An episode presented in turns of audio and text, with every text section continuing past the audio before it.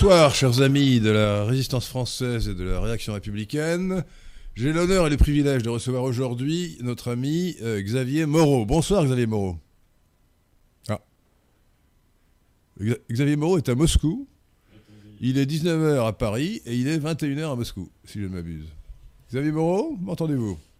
Non. Pourquoi est-ce qu'on l'entend pas? On l'entendait, on l'entendait il y a 30 secondes, je vais le retrouver. Alors, Euh, oui, euh, oui, oui, Ah, c'est bon. ah, c'est bon, vous êtes revenu parmi nous. Oui, oui, oui, bonsoir, bonsoir, monsieur Lesquin. Bonsoir, monsieur suis- Mo- Je suis à vous, bonsoir, il est monsieur il est Moreau. 21h en effet. Allez, Allez, soyons familiers, je vais vous appeler Xavier, appelez-moi Henri, hein. Très bien, très bien. Hein, ça, sera Henri, plus, ça Henri. sera plus simple. Ça fera plus américain. Bon, cher, cher, cher Xavier, donc cher Xavier Moreau, je vous reçois pour votre excellent livre que, que l'on voit bien présenté euh, sur la table de ce studio de Radio Athéna, le livre noir de la gauche française. Alors, vous dites beaucoup de mal de la gauche française, et évidemment, on ne saurait qu'applaudir à ce que vous dites à ce sujet. Et nous allons donc vous entendre sur euh, cette analyse que vous faites de la gauche française, qui ne veut pas dire que je serais, pardonnez-moi, euh, cher Monsieur Moreau, cher Xavier, je serais peut-être sur certains points en désaccord avec vous, si vous me permettez. Je, je, j'imagine bien. Non, non, mais je suis d'accord sur l'essentiel, c'est-à-dire que la gauche, c'est l'horreur, et, et qu'il vaut mieux être de droite que de gauche. Euh, J'avais dit, je crois, avant l'excellent Adrien Abosi, euh, mais, il l'a dit aussi euh, dans un livre, que la gauche est une maladie mentale. Je préciserai une maladie mentale de la pensée politique. Et donc, elle, a- elle fait beaucoup de dégâts.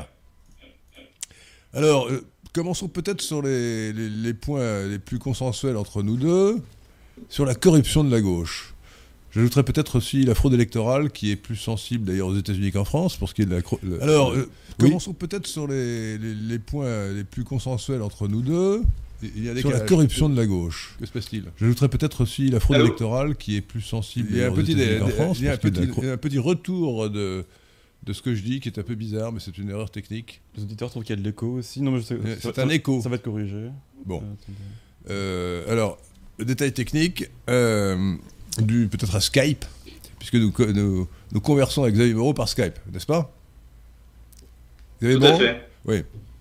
Alors, dans un de vos chapitres, vous analysez euh, les, les horreurs de la corruption de la gauche. Alors, on peut remonter évidemment à l'affaire de Panama, euh, l'affaire Stavisky, mais je vais vous laisser peut-être présenter cela. Alors, je précise quand même aux, aux auditeurs de Radio Athéna que euh, Radio Athéna, comme autrefois pour moi Radio Courtoisie, n'est pas une radio comme les autres. Sur les radios ordinaires, un journaliste reçoit un invité et lui pose des questions. Euh, chez nous, euh, il y a un patron d'émission qui traite un sujet avec un invité, et qui dialogue, qui, dis- qui discute, qui débat avec cet invité. Et il lui est donc permis euh, de donner son point de vue, d'ajouter, une opinion, un commentaire à ce qu'a dit l'invité, ou même, Oresco référence, à être en désaccord avec lui. Ce n'est pas scandaleux.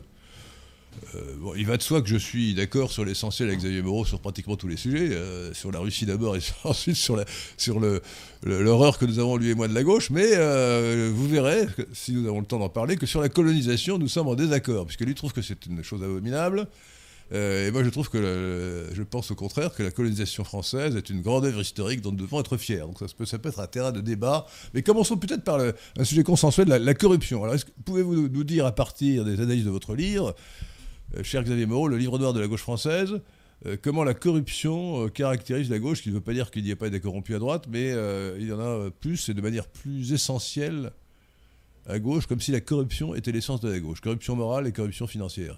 Xavier Moreau. Ah, Déjà, en fait, ce- euh, ce qui s'est passé quand j'ai voulu travailler sur ce thème de la gauche, j'ai voulu euh, faire en quelque sorte sa généalogie. Et donc, euh, je suis remonté jusqu'à la naissance en fait du terme de gauche et droite, donc qui est euh, qui naît en fait au moment du, euh, en, gros pour pour résumer, du vote du droit de veto du, du roi de France.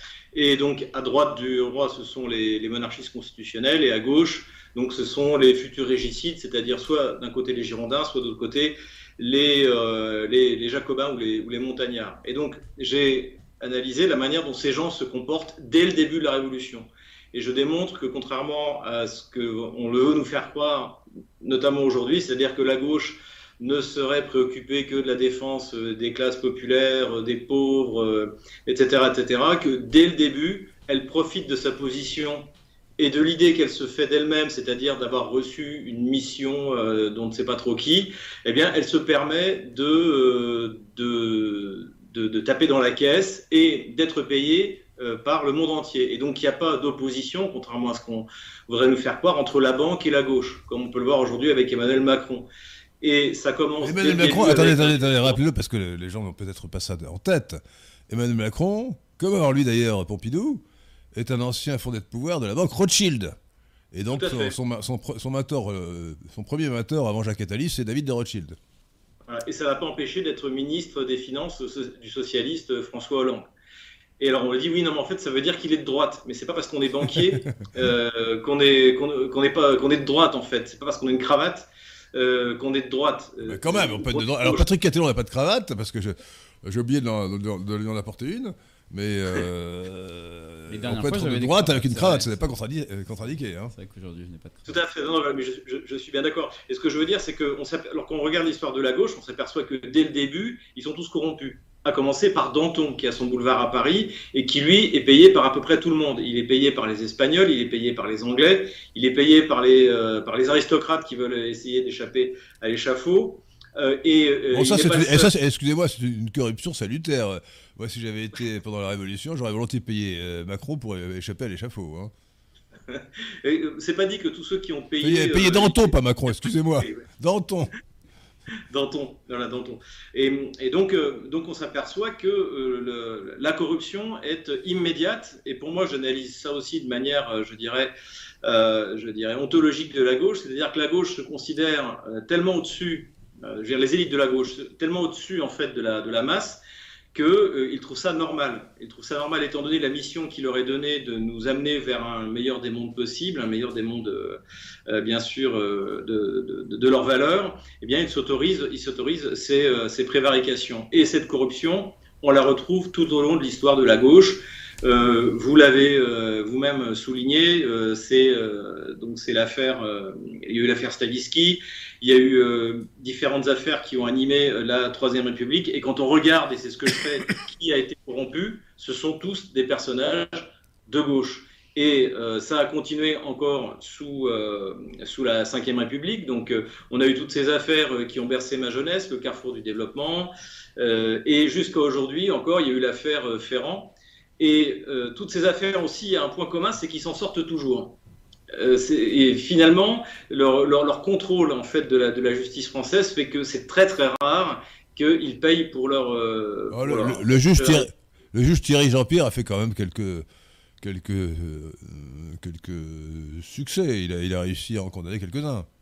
Oui, mais finalement, enfin, vous, vous voyez par, par exemple ce, ce, ce, pont du Parti socialiste qui était pris dans l'affaire des assurances de la, de l'AMNEF, j'oubliais, il, il, est dans le bouquin, finalement, ils sont, ils sont condamnés soit à des peines extrêmement légères, et ça ne les empêche pas de continuer leur activité politique, soit en, soit en, collaborant euh, dans, dans, les médias, euh, soit euh, finalement en continuant une deuxième, une deuxième carrière.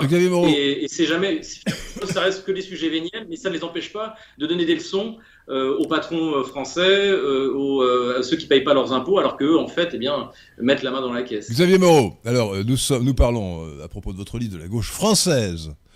votre livre s'appelle Le livre de la gauche française. Mais aujourd'hui, 31 octobre 2022, nous sommes au lendemain de l'élection présidentielle brésilienne. Je ne sais pas quel est le, résultat, nous le saurons bientôt peut-être. Il y a deux candidats au second tour, Jair Bolsonaro et Lula. Or, vous savez que Lula euh, ne devrait pas être candidat. Parce que Lula a été condamné pour corruption. Il a été d'ailleurs jeté en prison. Et à la suite d'une manœuvre absolument incroyable d'un juge de gauche, il a été déclaré que cette condamnation avait été prononcée par un tribunal incompétent, rationnel aussi. C'est-à-dire que le tribunal qui l'a condamné à la prison, pour des faits qui sont donc euh, maintenant incontestables sur le plan juridique, n'était pas compétent sur le plan sur le plan du lieu, sur le plan territorial. Ce n'est pas euh, celui de la bonne ville qui a, qui, a jugé Lula. Et à la suite de cela, le jugement a donc été annulé, il a donc été libéré, et les faits étant prescrits, il a été en quelque sorte blanchi. Donc on a affaire à un candidat ancien président, qui a de bonnes chances malheureusement d'être réélu, après le mandat de Bolsonaro, et qui est un, homme euh, corrompu, dont la corruption est avérée. C'est quand même énorme. Qu'en pensez-vous? Il, y a eu 47% des voix au premier tour, c'est-à-dire 47% des Brésiliens n'ont pas hésité à voter pour un corrompu dont la corruption est établie. Avouez que ça mérite quelques commentaires, non, euh, Xavier Moreau? Euh, Tout à fait. Alors, je ne suis pas le mieux placé pour faire quelques commentaires, mais j'ai interrogé sur la question un franco-brésilien spécialiste du Brésil qui est installé à Moscou et qui a publié d'ailleurs un livre sur la criminalité au Brésil, Nicolas Delo. Et on en avait parlé à l'époque et il avait expliqué euh, comment les juges euh, euh, rouges, en fait, brésiliens, avaient réussi à, entre guillemets, même pas blanchir, parce qu'en fait, il n'a pas été innocenté. Simplement, comme vous l'avez dit, en gros, le tribunal a dit que c'était pas, ceux qu'il avait jugés n'étaient pas légitimes à le juger. Oui, c'est ce que je viens de dire. Ouais. Et voilà, et on parle. Ils étaient incompétents, rationnels aussi. Rationnels aussi, si vous préférez. Alors, on parle, on parle de milliards, en fait. Et c'est vrai que ce que vous dites est intéressant parce qu'en fait, moi, j'ai voulu parler de la gauche française. Parce que j'estime qu'il y a des gauches euh, qui ne sont pas les mêmes dans différents pays. Ah oui, non, non, mais pardonnez-moi de vous rectifier, enfin de vous rectifier, d'apporter un complément. À mon avis, la gauche a une essence commune à toutes les gauches de tous les pays du monde. Elle, elle prend un visage différent dans chaque pays, mais c'est toujours la gauche, dans son essence.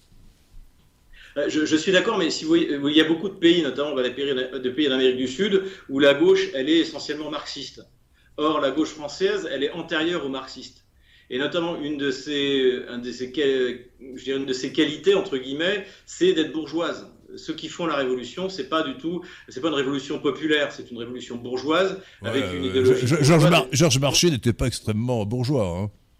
Oui, mais je parle de la gauche française à ses origines. Ah. Je remonte vraiment à la généalogie de la gauche. Et effectivement, après, il y a une autre, il y a, une, il y a d'autres gauches qui se, qui, qui se, qui s'agglomèrent. En fait, c'est ce que le mouvement de, de, de sinistrogir ou de, de, sinistrisme tel qu'il était appelé dans les années 1920, euh, où effectivement, à cette gauche bourgeoise, donc euh, qu'on va dire radicale, hein, celle qui prend le pouvoir après euh, la guerre de 1870, euh, s'agglomèrent d'autres, d'autres gauches, donc bah, les radicaux socialistes, ensuite les socialistes, ensuite les communistes et qui repousse le débat euh, français sur la gauche, et ce qui fait qu'aujourd'hui, par exemple, euh, quelqu'un euh, comme euh, Nicolas Sarkozy peut se arriver en, en étant soi-disant une droite dure, alors qu'en fait, si vous regardez dans le, dans le paysage politique et du point de vue idéologique, c'est plutôt, c'est plutôt de la gauche radicale. Alors, et vous-même, vous l'avez Jacques dit, Chirac National, Marine Le Pen, c'est pas parce que sur l'échiquier, elle est à droite de Jean-Luc Mélenchon que ça fait d'elle une personnalité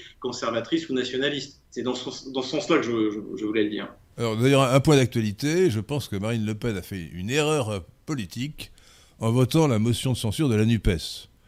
Euh, la NUPES ne veut pas voter, voter la motion de censure euh, déposée, qui avait été déposée par le RN. Le RN a eu tort. Euh, de considérer que la NUPES euh, est plus euh, digne de, fréquentation que la NUPES ne considère que le RN est digne de fréquentation. Je, crois que c'est une erreur politique qui, va troubler les électeurs de droite. Qu'en pensez-vous?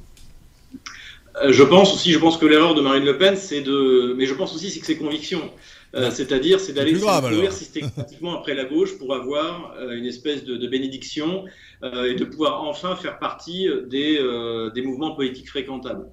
Et donc, effectivement, je, suis d'accord avec vous, c'est une, une erreur, euh, d'autant plus que cette, cette notion de censure n'avait aucune chance de passer. Donc, euh, donc effectivement, je pense que le, le, le, choix qu'a fait Marine Le Pen, mais encore une fois, je peux le respecter dans la, dans, dans la mesure où c'est ses convictions. Marine Le Pen n'a jamais été ni nationaliste ni conservatrice. Elle l'a jamais, mais elle ne l'a jamais, l'a jamais caché. C'est d'avoir couru après la gauche pour être, euh, pour être validée par le système. Alors, il, y avait, il y avait dans sa décision de voter la motion de censure de la NUPES un intérêt tactique. C'est que pour que la motion de censure fût adoptée et fit tomber le gouvernement, il, il eût fallu que euh, LR euh, la vota. Et LR, les, 65 ou 68 euh, députés LR avaient décidé de ne pas la voter.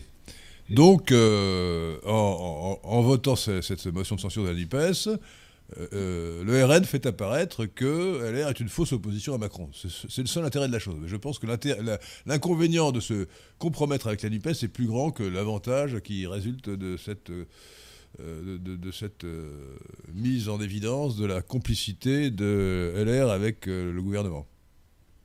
Alors, si, un jour un parti nationaliste et conservateur arrive au pouvoir en France, il faut garder Marine Le Pen comme opposition.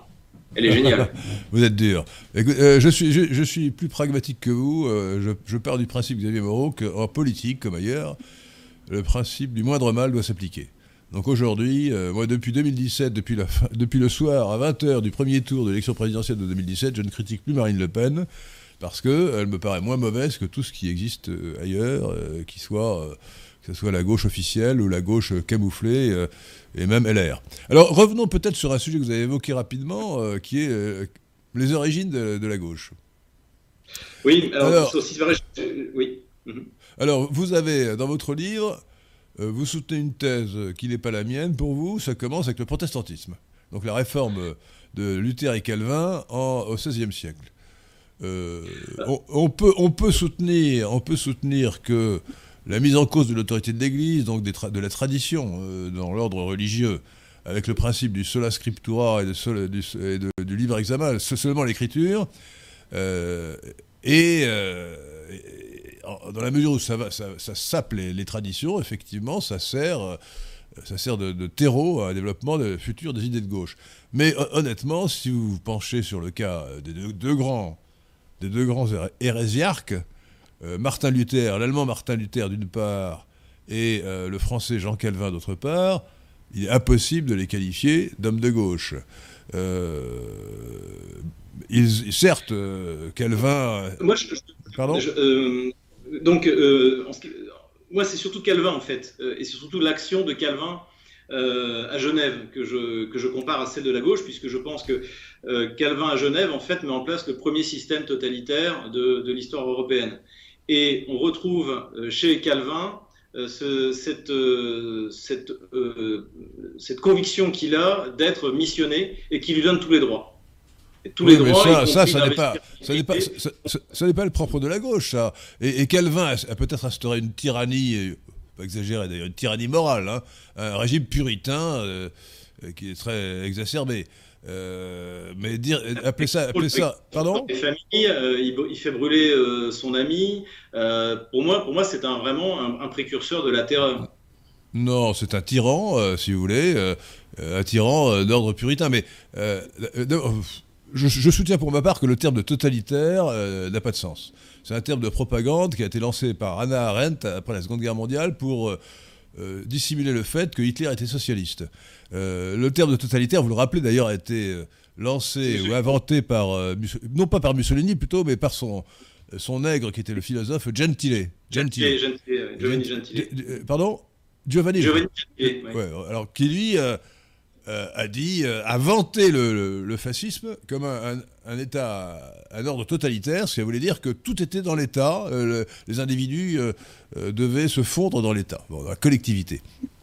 Et en réalité, euh, le terme de totalitaire n'ajoute rien au terme de collectiviste ou même au terme de socialiste. Et Anna Arendt, euh, philosophe bien connue, euh, philosophe juive, bien connue, après la Seconde Guerre mondiale, a, glosé sur le, totalitarisme en disant Mais oui, le point commun, les points communs nombreux, évidents d'ailleurs, entre l'Allemagne hitlérienne et la, Russie soviétique stalinienne, c'est dû au fait que ces deux régimes étaient totalitaires, mais l'un était de droite et l'autre était de gauche. Mais là, c'est une imposture.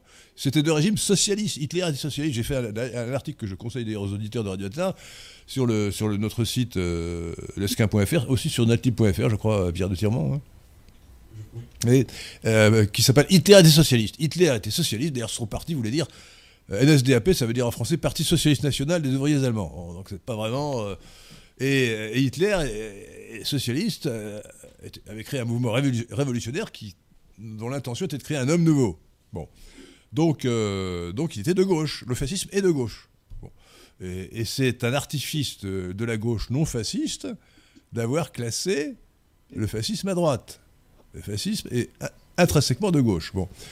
Euh, donc, euh, le terme de totalitaire me paraît abusif. Et de ce point de vue-là. Je, je, suis tout à fait d'accord avec votre approche, mais justement, pour moi, un des traits de la gauche, et d'ailleurs qui, qui, ne concerne pas que la gauche française, c'est justement c'est de donner à, l'État un rôle de transformation de la société. De, même, on est aujourd'hui, même, c'est plus une question de transformer la société, c'est carrément de, de transformer l'être humain, qui est typique justement des mouvements, euh, des, des mouvements de gauche. Et c'est en cela que je mets Calvin comme un précurseur.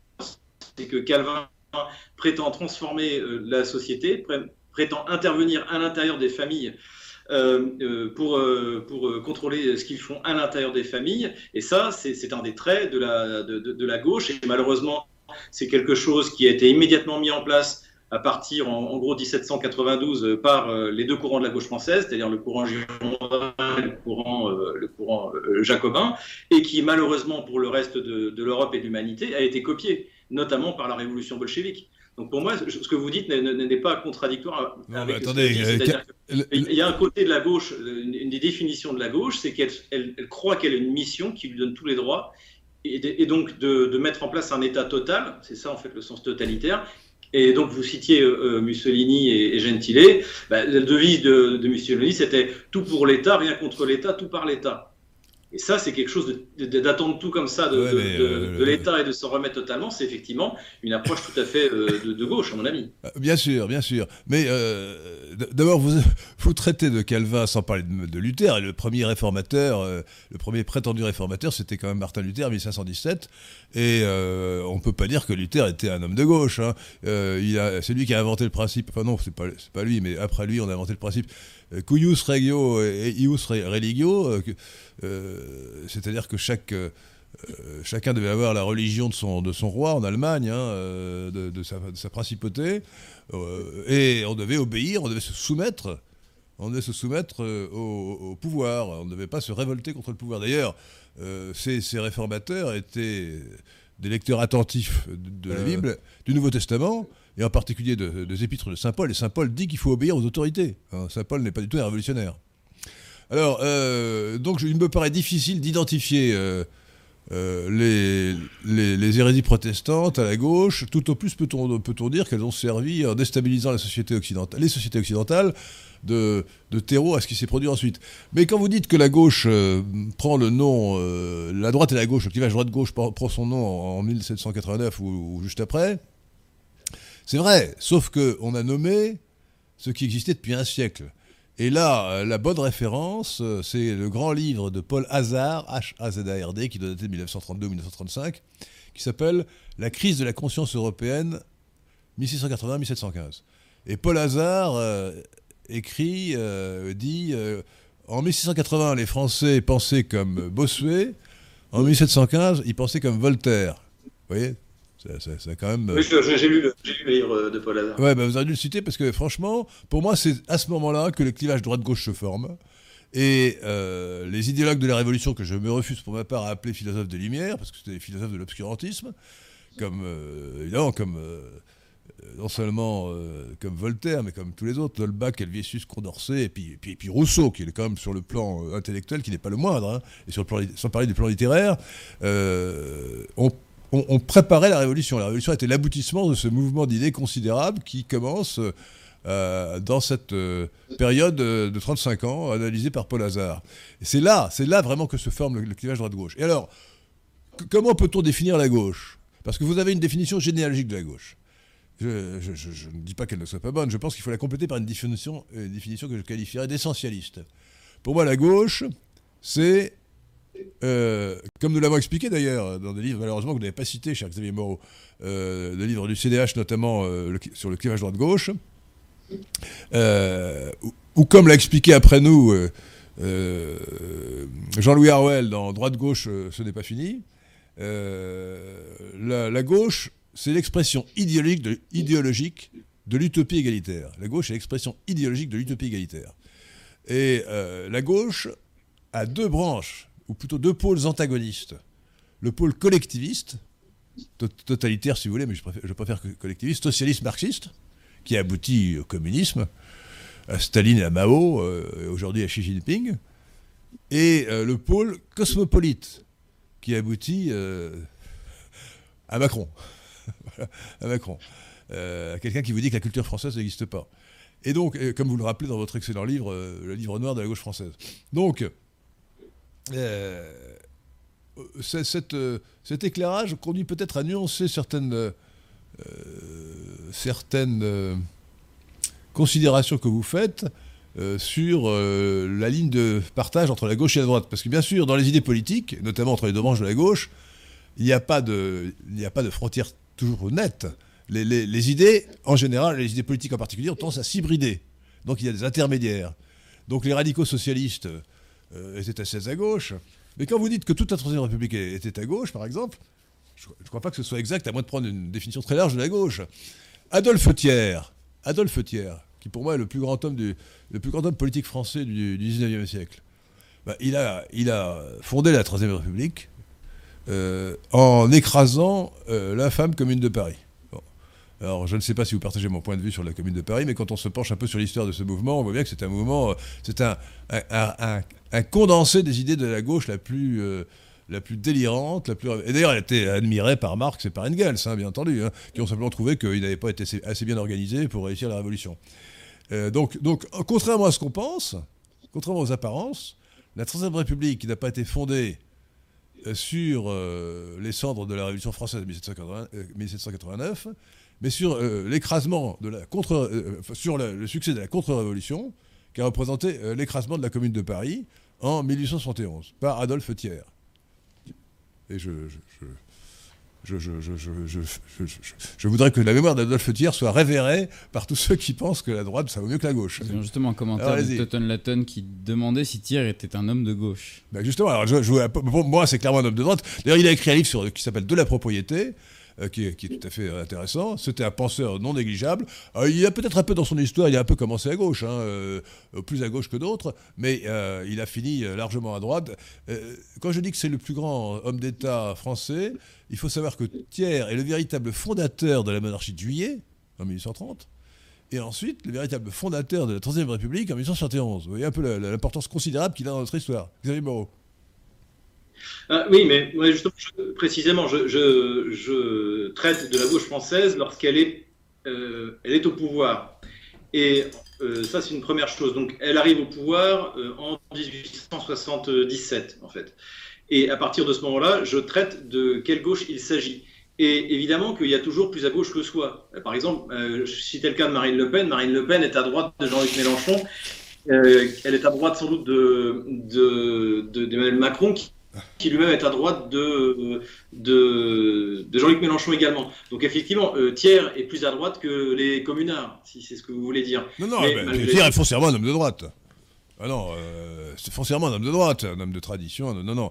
Euh, en tout cas, en tout cas, à la fin de sa vie. bon, alors, je, vous soupçonne d'avoir une vision linéaire du clivage droite-gauche. Or, comme je viens de le dire, la, gauche a, deux pôles antagonistes le cosmopolitisme et le collectivisme. Donc en réalité, pour euh, penser le clivage droite-gauche, il faut, il faut euh, penser ça non pas dans, sur une ligne, mais sur, euh, dans un espace à deux dimensions, sur un plan. oui, mais si, en, mettant.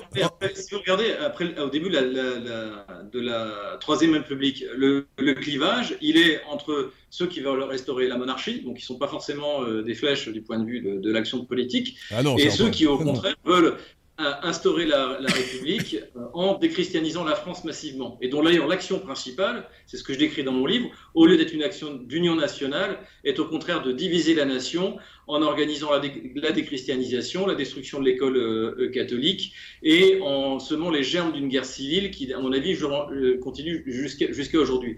Et ça aussi, c'est un des traits de la gauche que j'ai défini, c'est la guerre civile, c'est-à-dire que c'est l'organisation d'un affrontement interne du pays en permanence.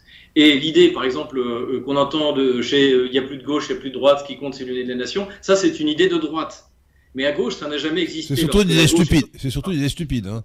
Voilà, tout à fait d'accord. Et lorsque, lorsque la, la, gauche est au pouvoir, et notamment quand elle prend définitivement le pouvoir à partir de 1877, eh bien, elle exerce son pouvoir de manière totalitaire euh, non, non, pas tota-, non, non, pas totalitaire. Tyrannique, si vous voulez, mais pas totalitaire. Il faut le, le, sens de la nuance. Tyrannique, mais oui, dans, dans, sa volonté d'éradiquer le christianisme. Oui, d'accord. Le, le, le, souci, le souci de Gambetta et de Ferry, c'est la déchristianisation. C'est pas de reprendre la Lorraine, c'est pas de reconstituer une nation qui a été blessée. C'est un, la déchristianisation et euh, notamment de l'enseignement, et deux, la colonisation, c'est-à-dire euh, aller dépenser les deniers de l'État dans une aventure euh, dont d'ailleurs les nationalistes de l'époque, notamment des roulettes que je cite, ne veulent pas. Et c'est ça qui est euh, aussi un des signes de la gauche française et qu'on retrouve encore aujourd'hui. C'est-à-dire qu'Emmanuel Macron, au lieu de s'occuper de sortir la France de la crise, d'une crise qui dure depuis 50 ans, s'embringue dans une guerre qui ne nous concerne absolument pas en Ukraine. Et c'est exactement l'esprit de la gauche, l'esprit de Brissot en, 1700, en avril 1792, l'esprit de la gauche colonialiste euh, de chez Gambetta ou euh, chez, Jules, euh, chez Jules Ferry qui pense que. non, non, vous avez, vous avez, tendance à faire des amalgames, mon cher Xavier Moreau, parce que la gauche, c'est. des amalgames Non, non, non, non. alors, d'abord, revenons en arrière. Lorsque les gens disent que la gauche n'existe pas, c'est qu'ils n'ont pas compris que le clivage droite-gauche était fondé sur deux, deux, deux axes perpendiculaires. L'un qui oppose, disons, la liberté au collectivisme ou le, le libéralisme au socialisme, et l'autre, ça c'est, la droite horizontale, et puis une droite verticale qui oppose euh, la nation au cosmopolitisme, le nationalisme ou le populisme au cosmopolitisme. Et aujourd'hui, dans une large mesure, l'opposition droite-gauche, c'est moins l'opposition libéralisme-marxisme contre le marxisme que l'opposition populiste-nationalisme contre cosmopolitisme. Et, c'est ce que Marine Le Pen n'a pas compris. Mais euh, dans la mesure où, le, RN, le Rassemblement national de Marine Le Pen, et avant, et avant elle de Jean-Marie Le Pen, est fidèle à sa vocation nationaliste, de défense de la nation, de, l'identité de la souveraineté de la nation, euh, il se place euh, du bon côté dans le clivage cosmopolitisme-nationalisme. donc l'opposition Marine Le Pen-Macron est une opposition qui est bien de droite contre gauche, mais pas sur le plan marxiste contre libéralisme. Êtes-vous d'accord avec cette analyse En partie, oui. Encore une analyse. Excusez-moi, je, suis, un ancien élève de, de Taupe et je fais et je fais référence aux coordonnées cartésiennes, hein, euh, les, ordonnées et les abscisses. Alors en abscisse, vous avez euh, l'opposition libéralisme contre, contre euh, marxisme, et en, ordonnée, l'opposition cosmopolitisme contre populisme. Patrick Cato est d'accord, non? Vous prenez les rêveurs. Absolument, oui, je suis hein d'accord. Je, pense aux ordonnées aux abscisses. Je suis un élève de top aussi. voilà, donc c'est parfait. un top 1, on appelle ça un top 1. Absolument. Un top 1. Alors, alors autre chose. Alors, donc, Bon, euh, non, euh, franchement, euh, si on se penche sur le cas particulier d'Adolphe Thiers, on a affaire vraiment à un homme de droite. Hein. Alors quand vous dites que la, gauche a pris le pouvoir en 1977, vous, êtes un peu influencé par la typologie tout à fait occasionnelle et pas très profonde, à mon avis, de René Raymond. Hein. C'est-à-dire que euh, les royalistes pouvaient évidemment représenter la droite, mais la droite ne se résumait pas aux royalistes. Hein. Non, non, je, oui, enfin, je vois ce que vous voulez dire, mais non, c'est pas du tout mon cas. Moi, ce que j'ai, encore une fois, euh, vous, quand vous parlez, là, vous parlez de la gauche. Moi, je parle de la gauche française. Donc, j'ai voulu coller le plus possible à l'histoire de France.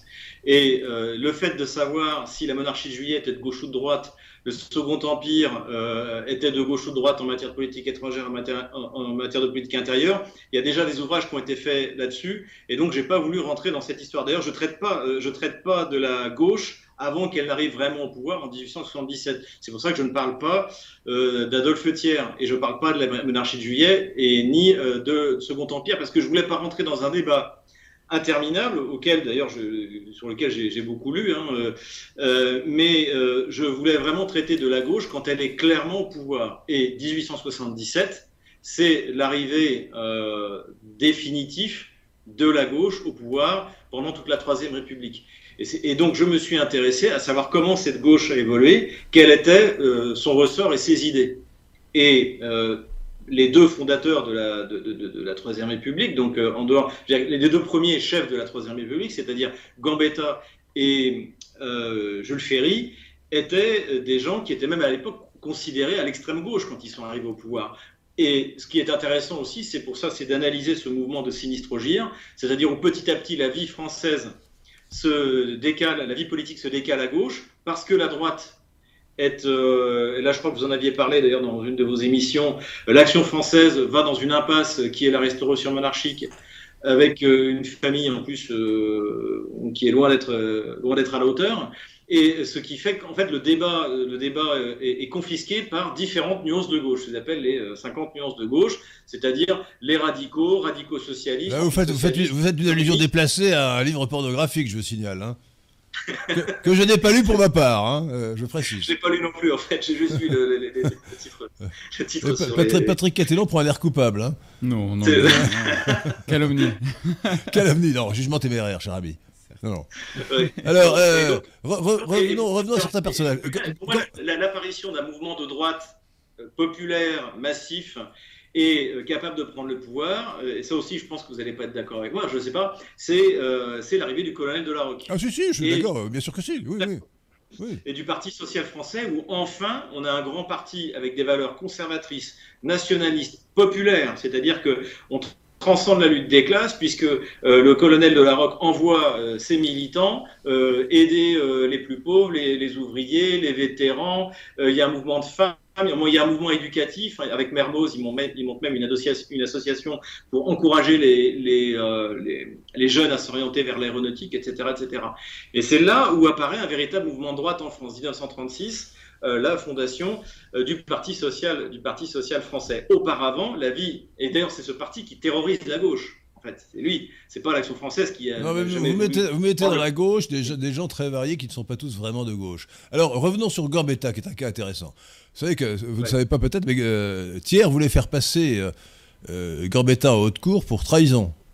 il n'a pas obtenu gain de cause, c'est dommage. Parce que quand Gambetta crée son gouvernement de, dit de défense nationale, il a abouti à une catastrophe, il a fait durer la guerre inutilement alors qu'elle était perdue.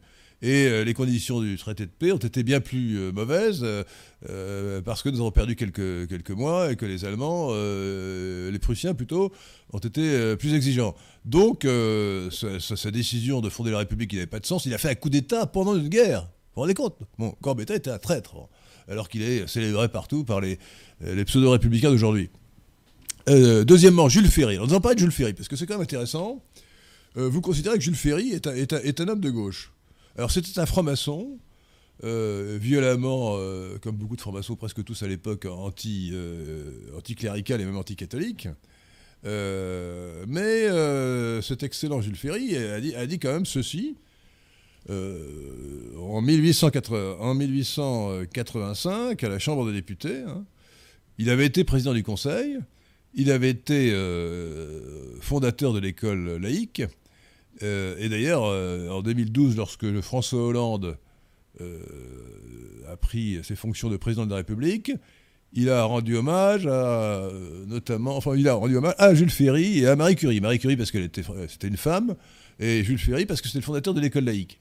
Et Luc Ferry, qui est un homonyme et qui n'a aucun rapport de, parenté avec, avec, Jules Ferry, ancien ministre de l'Éducation nationale, a écrit un article intitulé Le racisme républicain. Et je vais donc lire ces propos fameux que Jules Ferry a prononcés, euh, j'allais dire à l'Assemblée nationale, non, à l'époque c'était la Chambre des députés en 1885. Je, lis, hein, citation de Jules Ferry. Messieurs, il faut parler plus haut et plus fort. Il faut dire ouvertement qu'en effet, les races supérieures ont un droit vis-à-vis des races inférieures. Je répète qu'il y a pour les races supérieures un droit parce qu'il y a un devoir pour elles elles ont le devoir de civiliser les races inférieures. Fin de citation. Alors, celle-ci, vous... ne la connaissez pas par cœur, pas comme, pas comme celle non, je ne connais pas celle de De Gaulle. De Gaulle, je la, sortirai, par cœur si vous me le demandez. Mais, euh, et alors, euh, vous, vous d'ailleurs, vous, vous, récitez, euh, enfin, vous récitez, vous citez, pardon, cette phrase, ce passage de Jules Ferry, mais vous, vous donnez plus de place à l'affreux Georges Clémenceau qui qui dit des sottises en disant Ah oui, parce que les Allemands prétendent que les Français sont d'une race inférieure, ça n'a évidemment aucun rapport. Euh, mais Georges, Clémenceau euh, était un seul type, hein, il était corrompu, hein, scandale de Panama. Donc, moi j'ai tendance, dans, ce, dans ce débat qui a eu lieu à la Chambre des députés en 1885, à prendre position, évidemment, vous en doutez, pour Jules Ferry contre Clémenceau. Et vous, vous faites l'inverse. Pourquoi? Alors moi, déjà, je nuance, cette phrase-là, je ne suis pas injuste vis-à-vis de, Ferry parce que euh, il me semble bien que je précise que le terme de race ne recouvrait pas la même chose qui peut... Euh, il y, y, a, y, a un avant et un après Troisième Reich au niveau de la race. Donc dans le, à la fin du XIXe siècle et jusqu'à la Deuxième Guerre mondiale, on parle librement de la question de la race. Donc ça, tout de suite, ça fasse grimper euh, les gens euh, euh, au cocotier. Et donc, la, question de la, citation de Jules Ferry, moi, c'est pas sous cet angle-là que, je la prends. Moi, je pense pas qu'il y a un droit et un devoir des races supérieures vis-à-vis des races inférieures, si tant est qu'elles existent. Je pense que la France de la fin du XIXe siècle a une chose à faire, c'est reconstruire sa puissance, reconstruire sa démographie, reprendre l'Alsace et la Lorraine. Et euh, Ferry nous emmène dans une aventure coloniale dont personne ne veut en France. Ça n'intéresse pas les Français. Ça intéresse quelques partis euh, coloniaux, euh, notamment euh, la marine pour, et, et, les commerçants, mais ça n'intéresse pas le peuple français. Et surtout, ça va lui coûter très cher jusqu'à ce que le général de Gaulle nous libère du boulet colonial, puisque comme ça que, comme ça que moi je, je, le considère. J'ai une vision. Et moi, ce que je reproche à Ferry, ce que je reproche à Ferry une fois de plus, c'est que comme Brissot en 1792, comme Emmanuel Macron aujourd'hui contre la Russie, il nous emmène dans, une, dans des conquêtes euh, impérialiste euh, par idéologie, alors qu'en fait, euh, on ne nous a rien demandé. Non, mais attendez, attendez, il faut bien. Non, attendez, je juste préciser. Je, je, je, ne dis pas que l'aventure coloniale a été quelque chose de, de, de, de sur certains aspects, de grandiose, y compris pour les peuples qui ont été colonisés. Je ne, nie pas du tout cette grande aventure coloniale, et euh, moi-même, euh, euh, jeune officier ou préparant à être officier, j'ai lu les, aventures de, la, de la colonisation. La question, c'est pas ça. La question, c'est qu'est-ce qu'aurait dû faire la France à la fin du XIXe siècle? Surtout pas aller se ruiner alors, euh, la je, coloniale. Je, ne suis pas euh, d'accord avec vous, cher Xavier Moreau. Et je voudrais d'ailleurs qu'avant de parler de ce que j'appelle l'entreprise coloniale française, et pas l'aventure, l'entreprise coloniale française, qui pour moi est un, est un fait grandiose de l'histoire de, de, la France et de l'humanité, la replacer dans son contexte. Nous sommes des Indo-Européens, cher Xavier Moreau. Euh, les Russes sont des Indo-Européens, les Français sont des Indo-Européens, les Portugais, les Espagnols, les, les Hollandais, les Anglais sont des, sont des Indo-Européens. Or, les Indo-Européens, il y a 5000 ans, se sont lancés à la conquête du monde. Ils ont commencé par conquérir l'Europe, ils ont conquis euh, l'Inde, ils ont conquis l'Inde, pardon, ils ont conquis l'Inde, euh, ils ont conquis euh, une partie du Proche-Orient, et, et les, entreprises coloniales qui ont commencé avec les grandes découvertes au XVe siècle, d'abord avec les Portugais, et ensuite les Espagnols, c'est une continuation de cet instinct, ou de cet... instinct n'est pas mon terme, de cette... comment dire euh, de cette euh, propension, de, euh, de, cette volonté de puissance des Indo-Européens à conquérir le monde. Bon, le, besoin de conquérir, de conquérir d'abord des espaces. Et c'est grandiose ce qui s'est passé à partir de, à partir de Vasco de Gama, Magellan et, et, Christophe Colomb. C'est grandiose ce qui s'est passé. Il, faut. Est-ce que, est-ce que vous avez lu l'histoire de est-ce que vous avez lu les histoires de, des conquistadors comme Pizarre et, Cortés? Mais c'est hallucinant ce qu'ils ont fait. Ils sont arrivés à quelques centaines. Ils ont, Pardon? La question, c'est que ça, c'est du romantisme, hein, si vous me pardonnez. Euh, moi, je suis pas, un, je suis pas du romantisme. Je suis sensible aux grands gestes, aux grands gestes guerrières, euh, aux grandes, grandes aventures. Ça ne me pose aucun problème. Mais le fait est que la France, à la fin du XIXe siècle, euh, les Français qui payent des impôts, a priori, ils ne les payaient pas pour qu'on aille. C'est une, une, réflexion. C'est un peu mesquin de votre part, Xavier. Non, des impôts, on peut. Non, attendez. Alors, l'entreprise coloniale française. Euh, a été immense et, elle, je pense qu'elle a, enfin je pense, il est certain qu'elle a, elle a, profondément appauvri la France. Enfin, je ne crois pas. Euh, Jacques, Jacques, Marseille. Jacques Marseille essaie de le dire. Euh, ça n'a pas, pas, été toujours très bien géré, mais en, mais en tout cas, elle a beaucoup profité aux, pays colonisés que nous avons sortis ah d'un état ah de misérable. Je suis très, content pour eux, mais je, ça, a également, ça a également profité à des grandes compagnies. Ça, oui, y avait, peu importe, bien sûr. Mais, mais, mais pas la France et quand vous avez en plus l'Allemagne qui se réarme, euh, d'ailleurs c'est Bismarck, alors je ne sais pas si la, la situation, euh, la citation est vraie, mais il paraît qu'il était ravi que, les, que le coq euh, français ait, usé, ses ergots dans les sables du, Sahara. Bah, il espérait que ça se dissuaderait les Français de vouloir reprendre l'Alsace et le Lorraine. De la même manière que, que, Guillaume II était ravi que Nicolas II ait fait la guerre aux Japonais à l'autre bout, à l'autre bout du continent eurasiatique. Et voilà, donc moi, je pense, euh, je suis très content pour les peuples colonisés, si ça peut leur faire du bien. Euh, je suis très content qu'il y ait des gens qui aient fait fortune, mais le fait est que ça appauvrit la France. Et d'ailleurs, vous qui êtes libéral, euh, je cite Bastia, Bastia, je crois que c'est en 1924, qui dit de la, qui dénonce, 1824. Voilà, qui, qui, dénonce, qui dénonce la, la, colonisation en disant ça n'enrichira que les fonctionnaires et les militaires et comme ça, comme ça appauvrira le pays, ça appauvrira le pays parce que l'État central sera obligé, la métropole sera obligée de lever des impôts pour financer euh, la gabegie euh, euh Attendez, en 1824, il n'y a pas tellement. Attendez, en 1824, il n'y avait pas d'entreprise coloniale. Hein. On a récupéré la partie la plus. On a récupéré ce que les, les Anglais nous ont laissé. Les Anglais ont pris ce qui les intéressait, c'est-à-dire entre l'Afrique du Sud et l'Égypte, et nous, euh, on a pris ce qui restait. et encore n'a même pas eu le meilleur morceau, puisque c'est les Belges qui ont pris finalement le Congo. Donc, c'est une très belle aventure, mais je pense qu'il n'aurait jamais fait Xavier Moreau, ce, qui caractérisait les entreprises, les, empires ou les, possessions coloniales des pays occidentaux, des pays d'Europe occidentale, c'est que c'était c'était l'absence de continuité territoriale. C'est-à-dire comme ça que euh, les, États-Unis d'Amérique ont fait sécession, ou la Nouvelle-Zélande et l'Australie, alors que leur population était de même nature que celle d'Angleterre, mais il y avait la mer qui les séparait. Bon. Et une entreprise coloniale qui a, euh, me semble-t-il, réussi jusqu'à aujourd'hui, c'est celle des Russes. C'est celle des Russes qui était euh, au départ un, peuple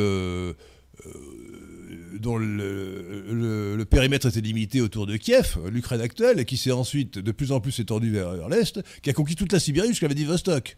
Donc le, et qui l'a peuplé. Et qui l'a peuplé. Donc, donc, la, Russie, c'est un empire colonial qui a réussi.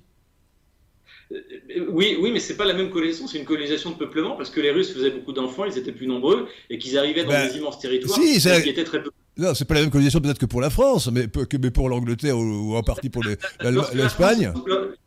Qu'un pays en pleine vitalité euh, démographique et économique se lance à l'assaut de nouvelles terres, je veux bien, mais la France qui se lance à l'assaut de l'Afrique, elle, est, elle a déjà un problème énorme démographique, notamment par rapport à l'Allemagne.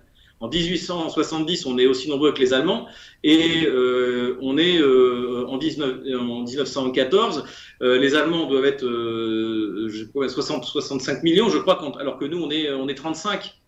Et donc, quand vous avez un problème démographique, vous partez pas à la conquête de territoires ruineux que vous n'avez pas, et vous n'avez personne pour les peupler.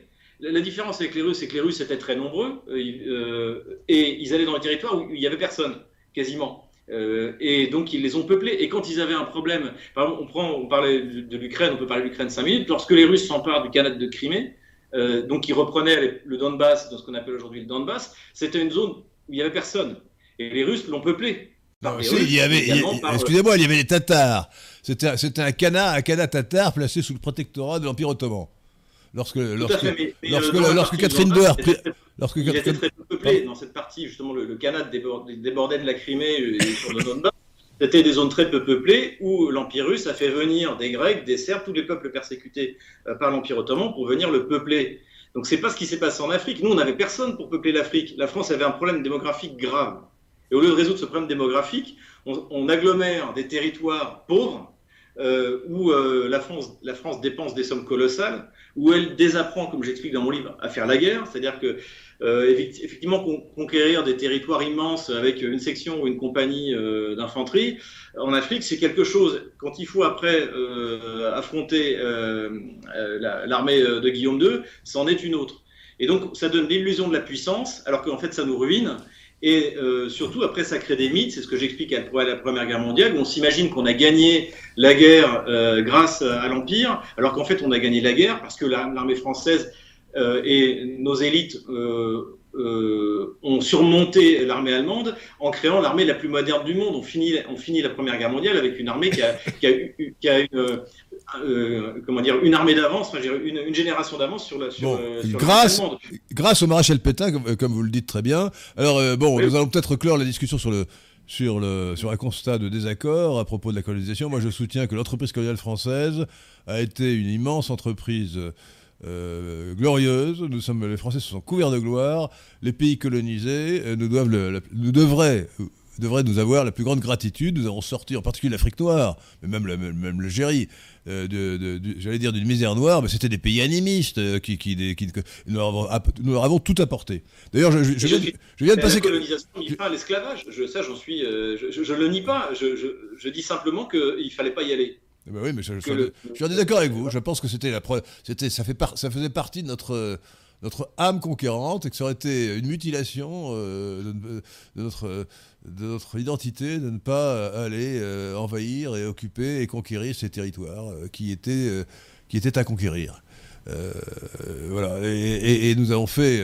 La, la, France est couverte de gloire. D'ailleurs, vous le connaissez bien. Vous, vous connaissez mieux que moi l'histoire de la colonisation, euh, Xavier Moreau. Bon, alors euh, passons maintenant, euh, justement, on citait le maréchal Pétain, à ce que vous dites sur la gauche dans la, dans la, collaboration. Dans le, livre sur le clivage droite-gauche, du, du, Carrefour de l'horloge, nous, nous avons rappelé ça. Il y a un chapitre qui devait être de Griotteret, il me semble, qui est consacré, qui montre bien que dans la collaboration et dans le régime de Vichy, il n'y avait pas seulement l'action française de Maurras, il y avait surtout des gens de gauche comme Marcel Déat et Doriot à Paris, dans la collaboration proprement dite, et euh, des gens comme, euh, moins à gauche évidemment, comme euh, Pierre Laval à Vichy.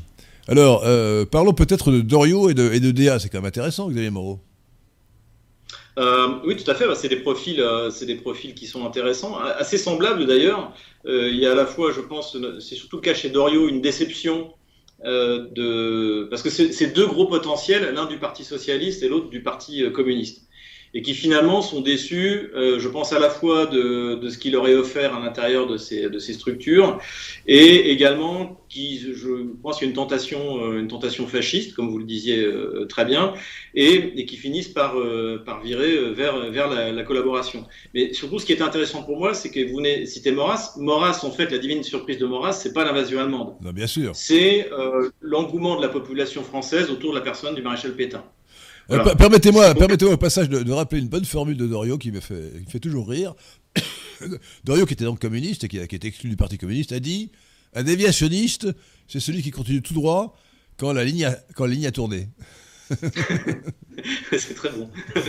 oui, Jacques Doriot. Et, et, si vous voulez, et c'est aussi, euh, mais c'est ce qu'on retrouve également chez, euh, chez, chez Laval. Je pense que c'est des gens qui ne croyaient plus en la France et qui ont trouvé, en se disant après tout, il y a un projet euh, bien plus sympathique. Ah euh, qui, euh, pour, pour Laval d'ailleurs, qui était vraiment dans cette mouvance de,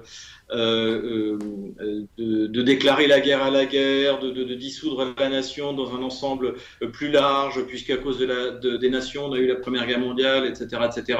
Ils auraient aimé, je pense, notamment Laval, une grande Europe social-démocrate fédérale ça a raté. Finalement, Hitler arrive avec un projet. La propagande allemande est plutôt bien faite, donc on arrive à expliquer que oui, oui, mais on a un projet européen, alors que le mot Europe, on n'est jamais prononcé une seule fois dans Mein Kampf. Et, euh, et donc, tous ces gens-là étaient prêts de toute manière à brader la nation, à commencer par Pierre Laval, et ils ont l'occasion de le brader. Euh, euh, avec la collaboration avec.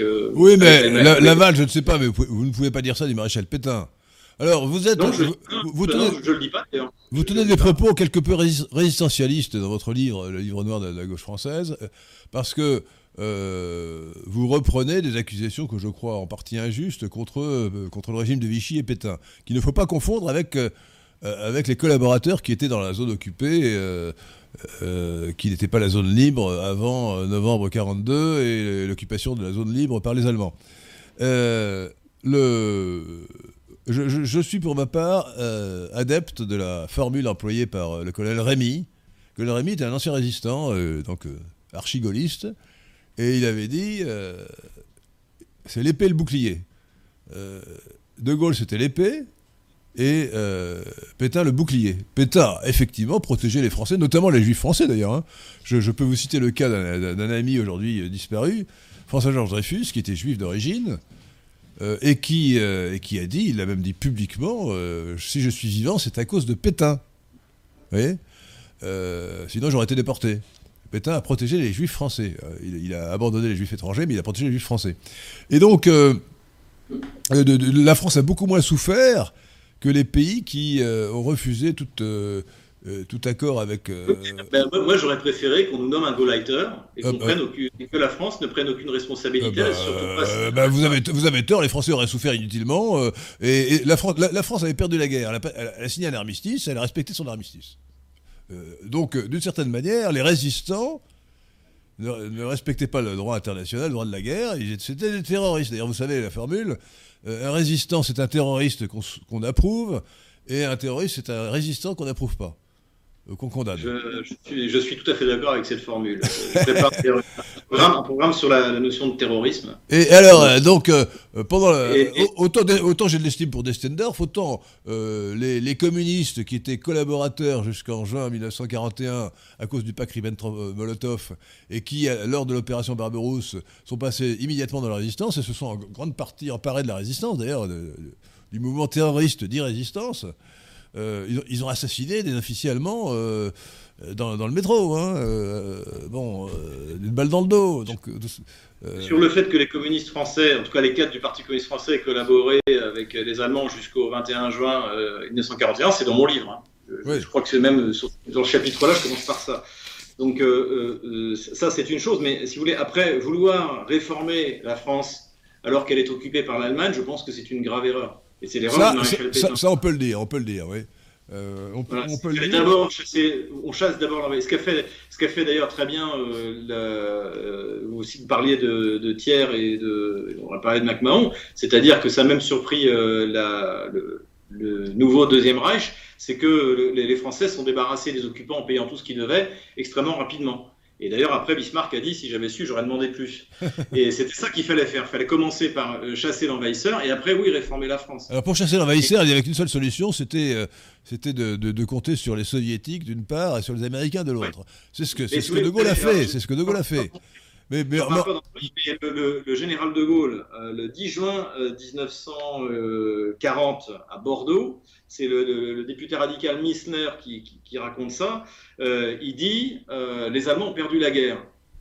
De Gaulle était pour moi un visionnaire et il, savait très bien que tôt ou tard, il avait peut-être d'ailleurs lu Mein Kampf, tôt ou tard les Allemands allaient tomber sur euh, l'Union soviétique, tôt ou tard, comme, disait d'ailleurs Pétain à l'époque, on attend les chars et les Américains, les Américains allaient tomber sur l'Allemagne et que donc euh, l'Allemagne allait se trouver avec ses ressources limitées face. Euh, non, non, mais ça, ça c'est très facile d'écrire l'histoire après. Alors, c'est pas de qui le dit, c'est euh, bon, le, radical qui, le, qui, on trouve toujours des gens qui ont fait toutes les prévisions possibles imaginables, et donc l'un a, pu, tomber par hasard sur la bonne. Non, honnêtement, en juin 1940, l'Allemagne n'avait pas perdu la guerre, elle aurait pu la gagner. si on fait de l'Uchronie, on peut, voir plusieurs hypothèses où elle l'aurait gagnée. Alors c'était déjà euh, trop tard. Un grand débat historique. Moi je pense qu'elle l'avait perdu le jour, où, la France et l'Angleterre ont déclaré la guerre à l'Allemagne, elle l'a perdu. Pas, du tout. Euh, premièrement, alors, le, premier événement, alors ça c'était avant juin 40, ou c'était en, juin 40, c'est l'erreur de, l'erreur de Hitler qui a ordonné à Guderian d'arrêter ses chars qui, étaient partis vers Dunkerque.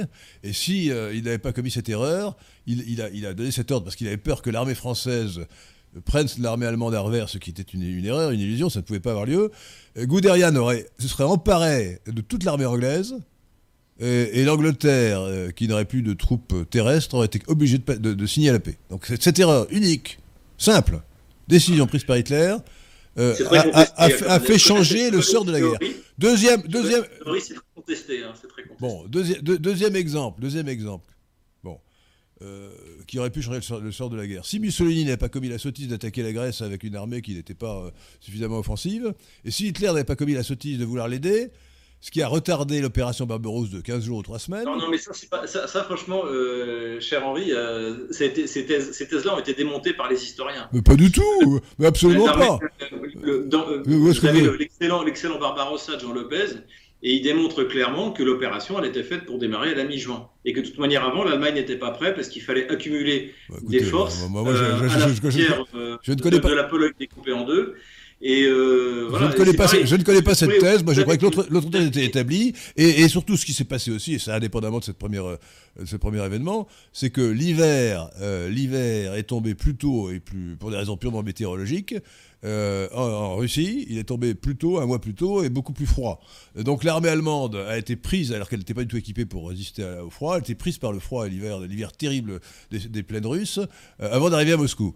Euh, si la météo, si la météo était plus favorable, s'il y avait un coup de réchauffement climatique, Moscou serait tombé. C'est la boue. Comme aujourd'hui l'armée ukrainienne, ce qui l'a ralenti, c'est pas le froid, c'est la boue. Le froid, les, sols sont gelés le 5 décembre lorsque les soviétiques lancent leur contre-offensive de Moscou. Ce qui a empêché l'Allemagne de tenir le rythme de, ce qui était prévu pour Barbarossa, c'est pas du tout le, froid, c'est la boue. Et, euh, c'est la boue, c'est le dégel. Nous sommes, en désaccord, sur ce point. je, crois bien établi que les soldats allemands ont souffert beaucoup du froid. Euh, oui, oui. Et alors l'autre, hypothèse, on pourrait en trouver d'autres, c'est celle que évoque dans une uchronie qui s'appelle les, les oranges. Euh, les anges de Yalta, je crois, euh, euh, Nicolas Saudray, il imagine que l'armée. Euh, il explique qu'il y avait un débat au sein de l'état-major japonais en 1941 pour savoir ce qu'il fallait faire face à la, pression américaine. il y avait trois thèses, deux qui étaient soutenues par l'armée de terre et la troisième qui était soutenue par l'armée, la, marine. C'est la marine qui était plus prestigieuse qui l'a emporté, donc le, Japon a attaqué vers le sud, vers l'Indonésie, ce qui a provoqué le blocus et finalement Pearl Harbor. Bon. Et Nicolas Saudray imagine que la décision était autre, que les Japonais décidaient d'attaquer l'URSS. À ce moment-là, Staline, aurait été obligé d'envoyer euh, des centaines de milliers d'hommes vers l'Est, ayant dégarni son front à l'Ouest, il aurait été battu par Hitler. Donc voilà trois hypothèses vraisemblables où Hitler aurait pu perdre la guerre. Pardon Les Japonais ont attaqué l'URSS par la Mongolie en 1939 et ils se sont fait écraser par Joukov. Oui, c'est d'ailleurs pour ça qu'ils n'ont pas voulu recommencer, oui, effectivement. Euh, bon, euh, écoutez, euh, je, crois qu'on a, on a, on a, tendance après coup à penser que l'histoire n'aurait pas pu être autre. Et en réalité, d'ailleurs, prenez, prenez l'histoire de la Première Guerre mondiale. Qu'est-ce qui obligeait Nicolas II à, cet abruti de Nicolas II à mobiliser l'armée, l'armée russe pour attaquer l'Allemagne? C'est complètement absurde. Il n'avait aucun intérêt à le faire. Donc bon. Et puis, d'autre part, vous savez que l'attentat de Sarajevo aurait pu ne pas avoir lieu ou ne pas réussir. Donc, donc le hasard dans l'histoire, je crois que c'est une réalité qu'on sous-estime après coup. Bon. Euh, ça, nous a, ça, nous a, éloigné un peu de notre sujet qui était la gauche française, mais, euh, pas, totalement, parce que ça veut dire que, euh, en réalité, jusqu'en novembre 1942, ou en tout cas jusqu'en décembre 1941, lorsque, y a, lorsque se produit Pearl Harbor et l'entrée des États-Unis dans la guerre, on ne pouvait pas savoir comment la guerre allait tourner.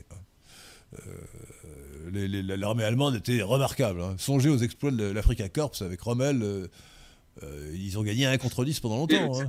C'était un, champ, de bataille secondaire. Et euh, en, décembre 41, lorsque l'Allemagne déclare la guerre aux États-Unis, ils sont en train de se prendre une déculottée devant Moscou. Ils reculent de 200-300 km. Ils ont perdu 600 000 hommes, les meilleures troupes qui avaient les meilleures expériences de la guerre.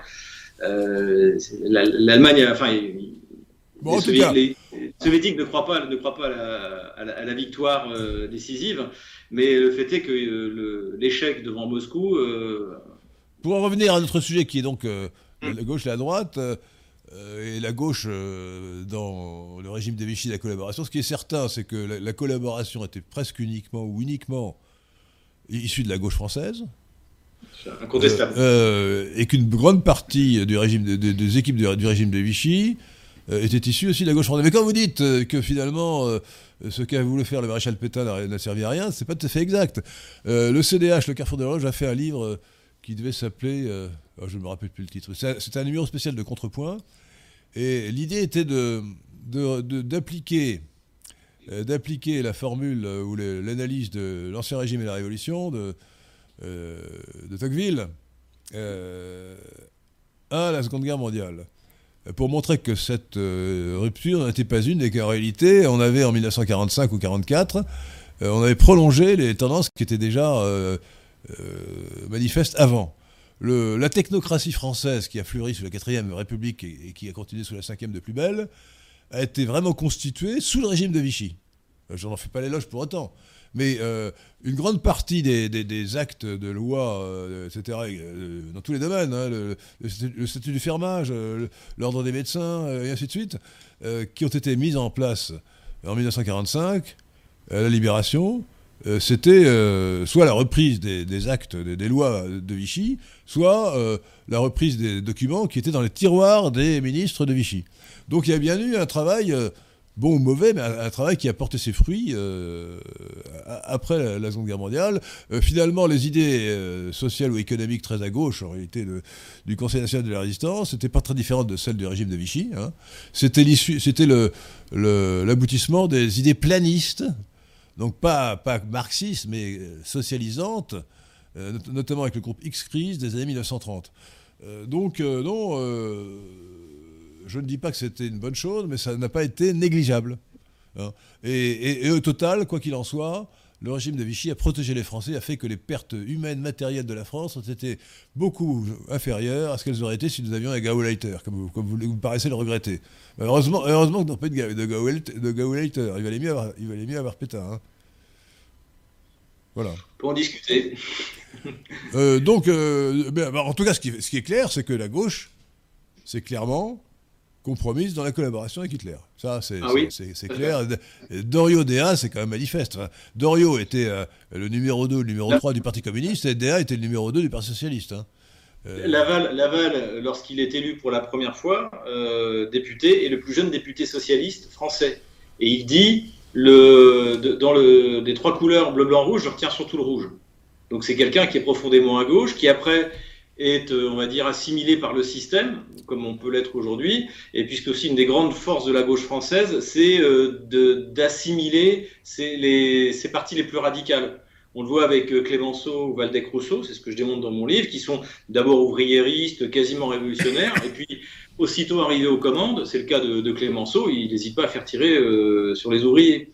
Donc, mais ça, non, mais ça, ça ne prouve rien. Lénine a, Lénine a fait tirer sur, Lénine et Trotsky ont fait tirer sur les marins de Kronstadt. Non, donc ça ne prouve pas qu'on ne soit pas à, gauche. Alors, Patrick Catellan. Nous avons beaucoup de dons, euh, beaucoup de questions. alors, euh, citez, les dons d'abord et pour que nous disions merci. Merci à GT, notre gardien de la cité, qui nous donne 20 euros. ah, merde, euh, gardien de la cité, c'est si beau d'être ah un gardien de la cité. La cité a besoin de beaucoup de gardiens. Euh, page 104, livre noir de la gauche, vous écrivez, donc euh, il s'adresse à Xavier Moreau, qu'en 1877, Gambetta et Ferry ont préféré déchristianiser la France plutôt que de récupérer l'Alsace. Est-ce que Macron, de la même manière, préfère l'européisation à nos intérêts? Euh, À penser, oui. Xavier Moreau, oui, hein, voilà, c'est simple. Hein. ensuite. Encore GT, gardien de la cité, 20 euros. Oh, merci. Euh, Schröder est-il un Allemand dominateur qui voulait faire de son pays le centre gazier de l'Europe pour ensuite couper le gaz à qui bon lui semble Un Européen visionnaire ou un corrompu par Moscou? Euh, Xavier Moreau, qu'en pensez-vous? Non, je pense que Schröder euh, défendait les intérêts de l'Allemagne et la, force de l'Allemagne, c'est son industrie. Son industrie a besoin d'une énergie bon marché et Schröder a compris que le seul moyen de, de l'obtenir, surtout que vous avez d'un côté la pression des écologistes pour fermer les centrales nucléaires, c'était le gaz russe. Et euh, il tirait simplement l'expérience de, des années 80, où euh, c'est à ce moment-là que les premiers gazoducs entre l'URSS et la, France et l'Allemagne ont été construits. Et ça a été un, succès. Et d'ailleurs, les, projets Nord Stream 1 et 2 sont avant tout des projets allemands. Et, euh, il ne s'agissait pas de, menacer les, les, autres en leur menaçant de couper le gaz. Mais le gaz vient de Russie. Le seul pays qui peut couper le gaz, c'est les Russes, pas les Allemands. Bah, si, les, les, les, les, services secrets britanniques ont apparemment coupé le gaz en sabotant Nord Stream 1. Ah oui, oui, tout à fait. ce que je veux dire, c'est que voilà, c'est pas, c'est, l'Allemagne, l'Allemagne n'allait pas faire chanter euh, la France en disant euh, si vous faites pas ci, euh, vous aurez, vous aurez pas de gaz. Je, suis d'accord avec vous, tout à fait. Autre question. Nono Estéo nous donne 10 euros et vous demande Merci. Votre, votre, avis sur Jean Jaurès. Est-ce qu'il était un grand patriote de gauche? Xavier Moreau. Moi, je pense que non. Je pense qu'avant tout, euh, c'était un homme de gauche et que surtout, euh, je lui, euh, je, je, pense son pacifisme, son pacifisme d'avant 1914 et, pour moi, c'est de la trahison. Quand la patrie est en danger, ouais, je, je, suis d'accord. Je suis d'accord. L'idée que les ouvriers allemands refuseront de se battre contre les ouvriers français, c'est soit de la trahison, soit une, une énorme imbécilité. Et l'histoire l'a démontré d'ailleurs. Oui, c'est d'ailleurs l'origine du fascisme. Hein. Euh, Sternel l'explique bien. À la grande surprise des marxistes, euh, les, les, prolétaires de tous les pays ne se sont pas unis euh, contre la bourgeoisie. ils ont soutenu leur nation. Chacun, les Allemands, les ouvriers allemands ont soutenu l'Allemagne et les ouvriers français ont soutenu la, ont soutenu la France avec patriotisme. Exactement.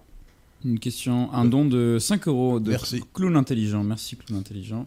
Bonjour messieurs. Alors en français, cher, cher ami, c'est bouffon intelligent. Clown bouffon intelligent nous donne 5 euros et nous demande euh, Bonjour messieurs, la rémigration euh, n'est-elle pas un concept de gauchiste refoulé? Déporter des gens pour des raisons politiques, ça ressemble au stalinisme. N'importe quoi. Alors, a, cet ami a fait un don. Mais quand même, vous dites quand même n'importe quoi, cher ami. Ah bon, euh, Xavier, répondez, répondez à cette question. Moi, je veux dire, là, bon, alors là, je, suis surpris par la question. C'est une, une, provocation.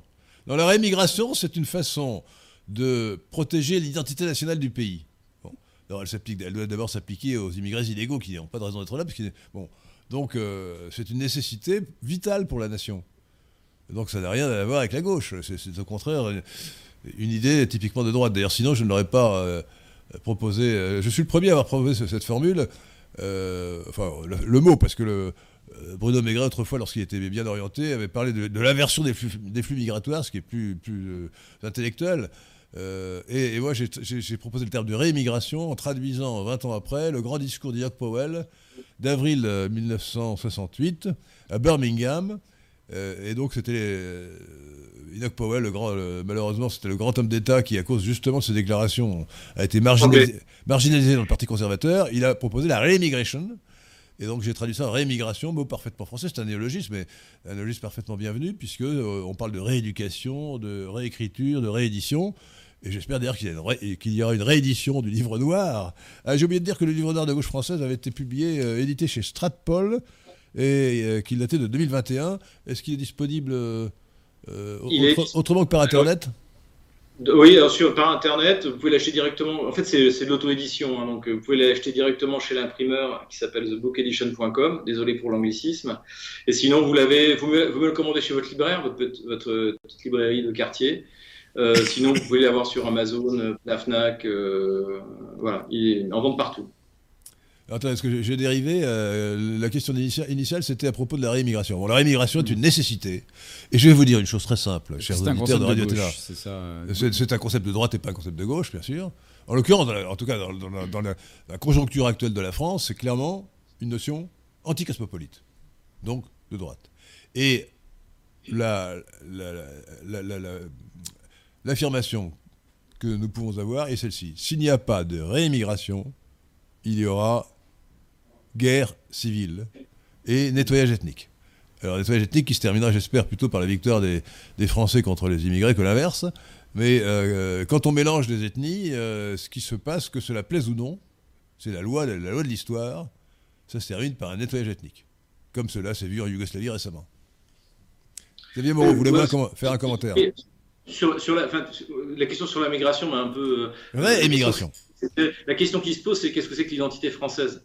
Et pour moi, je vais une nouvelle fois citer le général de Gaulle. C'est bien qu'il y ait des Français euh, noirs, ah. jaunes, euh, voilà. Mais la France est avant tout un, est avant tout un pays de race blanche de culture euh, gréco-latine et de religion chrétienne. Je suis obligé, je suis obligé de réciter ce que, ce que j'appelle la prière du matin, si Patrick Catalan est d'accord. Vous, je vous en prie, allez-y. C'est vrai, que vous êtes tombé, monsieur Moreau, sur le spécialiste de la question. L'imitation est parfaite.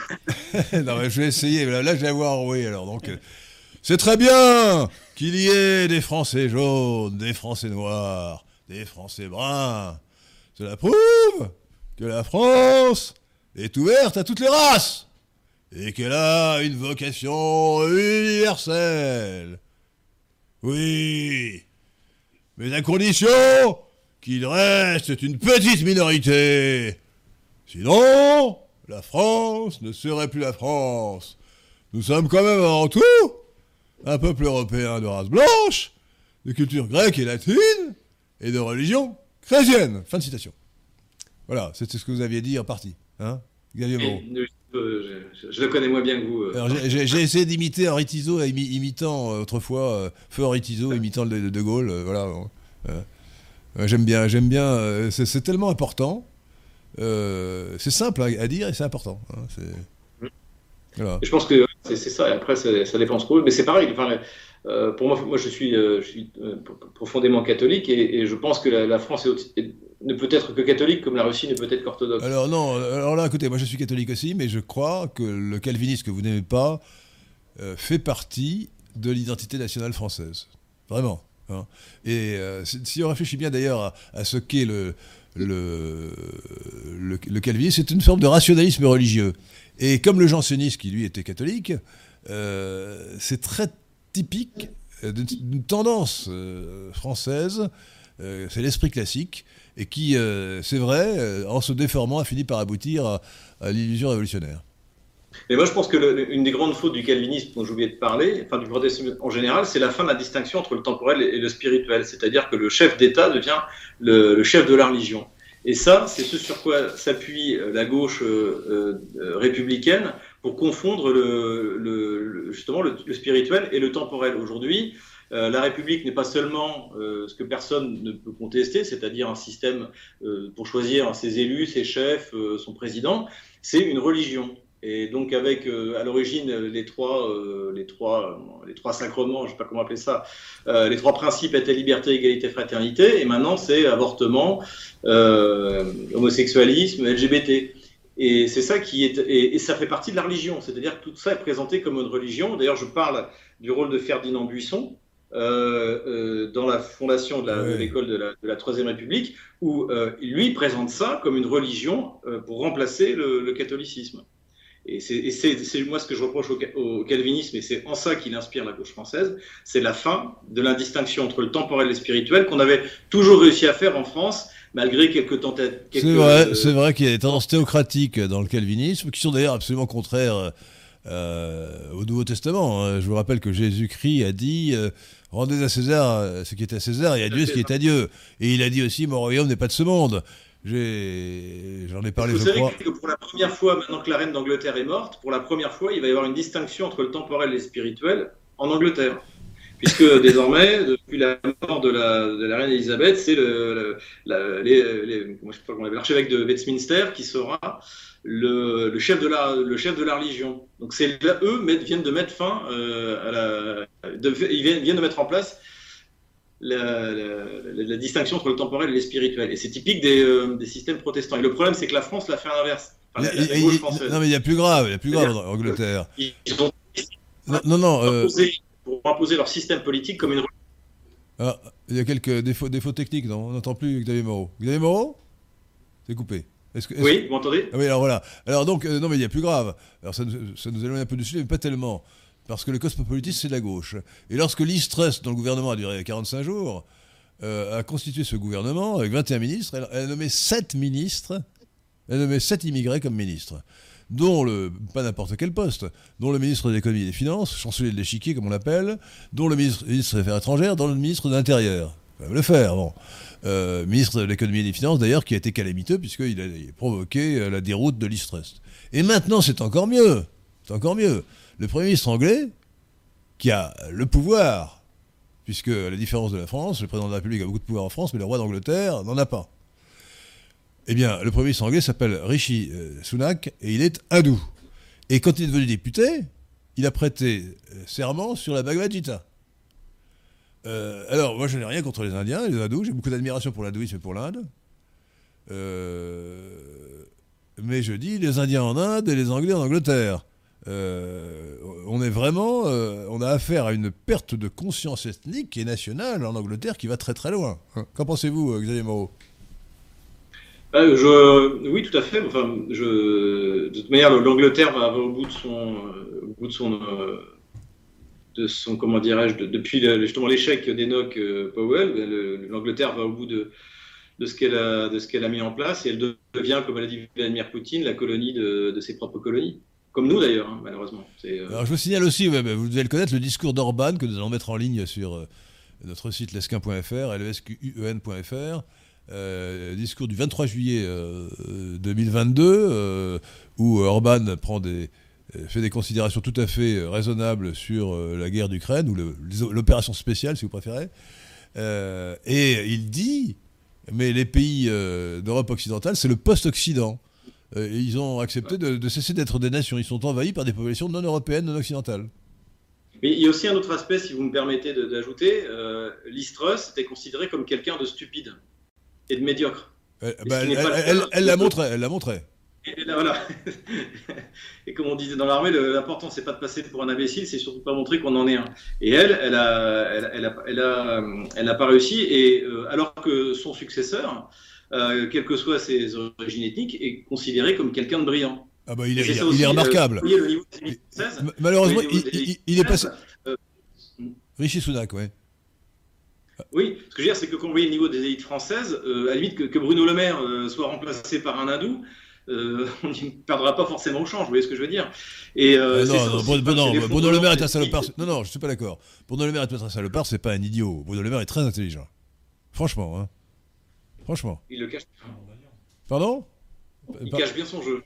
Non, non, non, non, non. Écoutez, je ne sais pas si vous vous rappelez le débat qu'il a eu euh, avec euh, Moïse Éric Zemmour euh, pendant la campagne présidentielle, mais il a écrabouillé. Bon, euh, Zemmour était médiocre. Pardon pas regardé. ouais, non, attendez, non, non, non, il est très intelligent, franchement, franchement.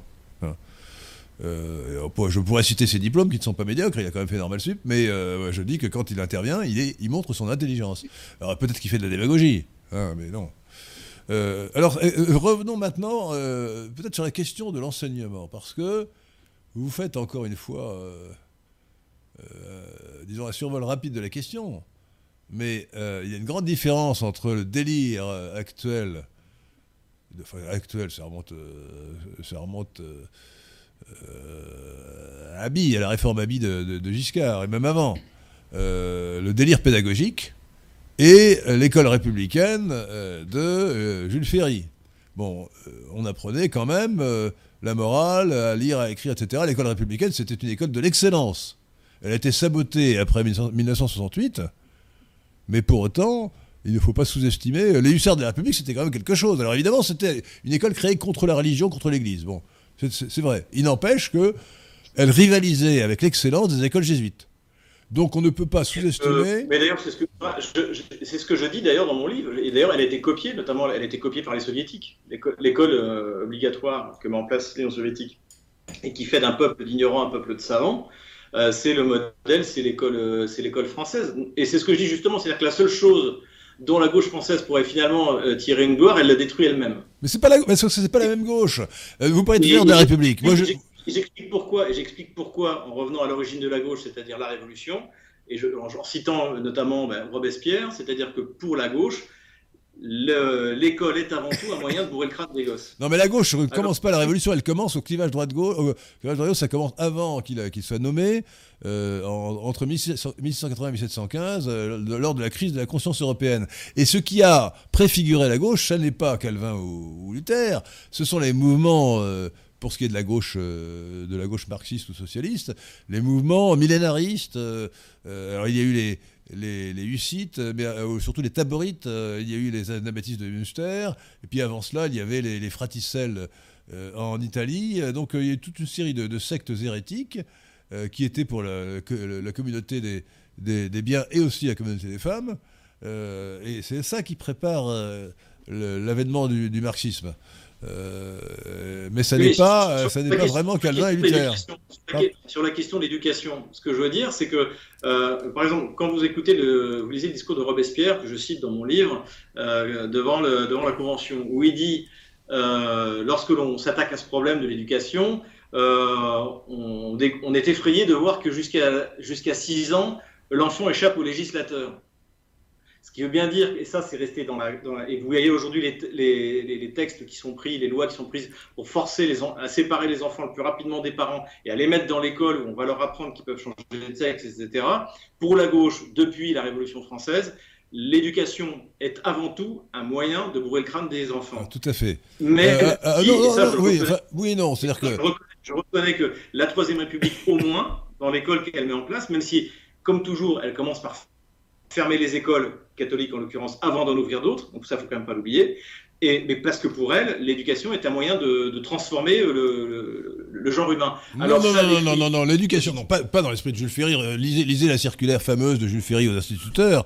euh, pardon? Vous lisez non, mais Ferdinand Buisson, qui est le père de, qui, construit l'école publique. Non, c'est pas euh, Ferdinand Buisson, Buisson, mais après c'est Jules Ferry avant lui. Ferdinand Buisson est un, est un, est un idéologue dangereux, c'est vrai c'est une religion pour la République parce qu'il a compris que les Français sont un peuple pieux et que euh, on peut pas leur interdire simplement de croire. Oui, mais c'était pas le cas.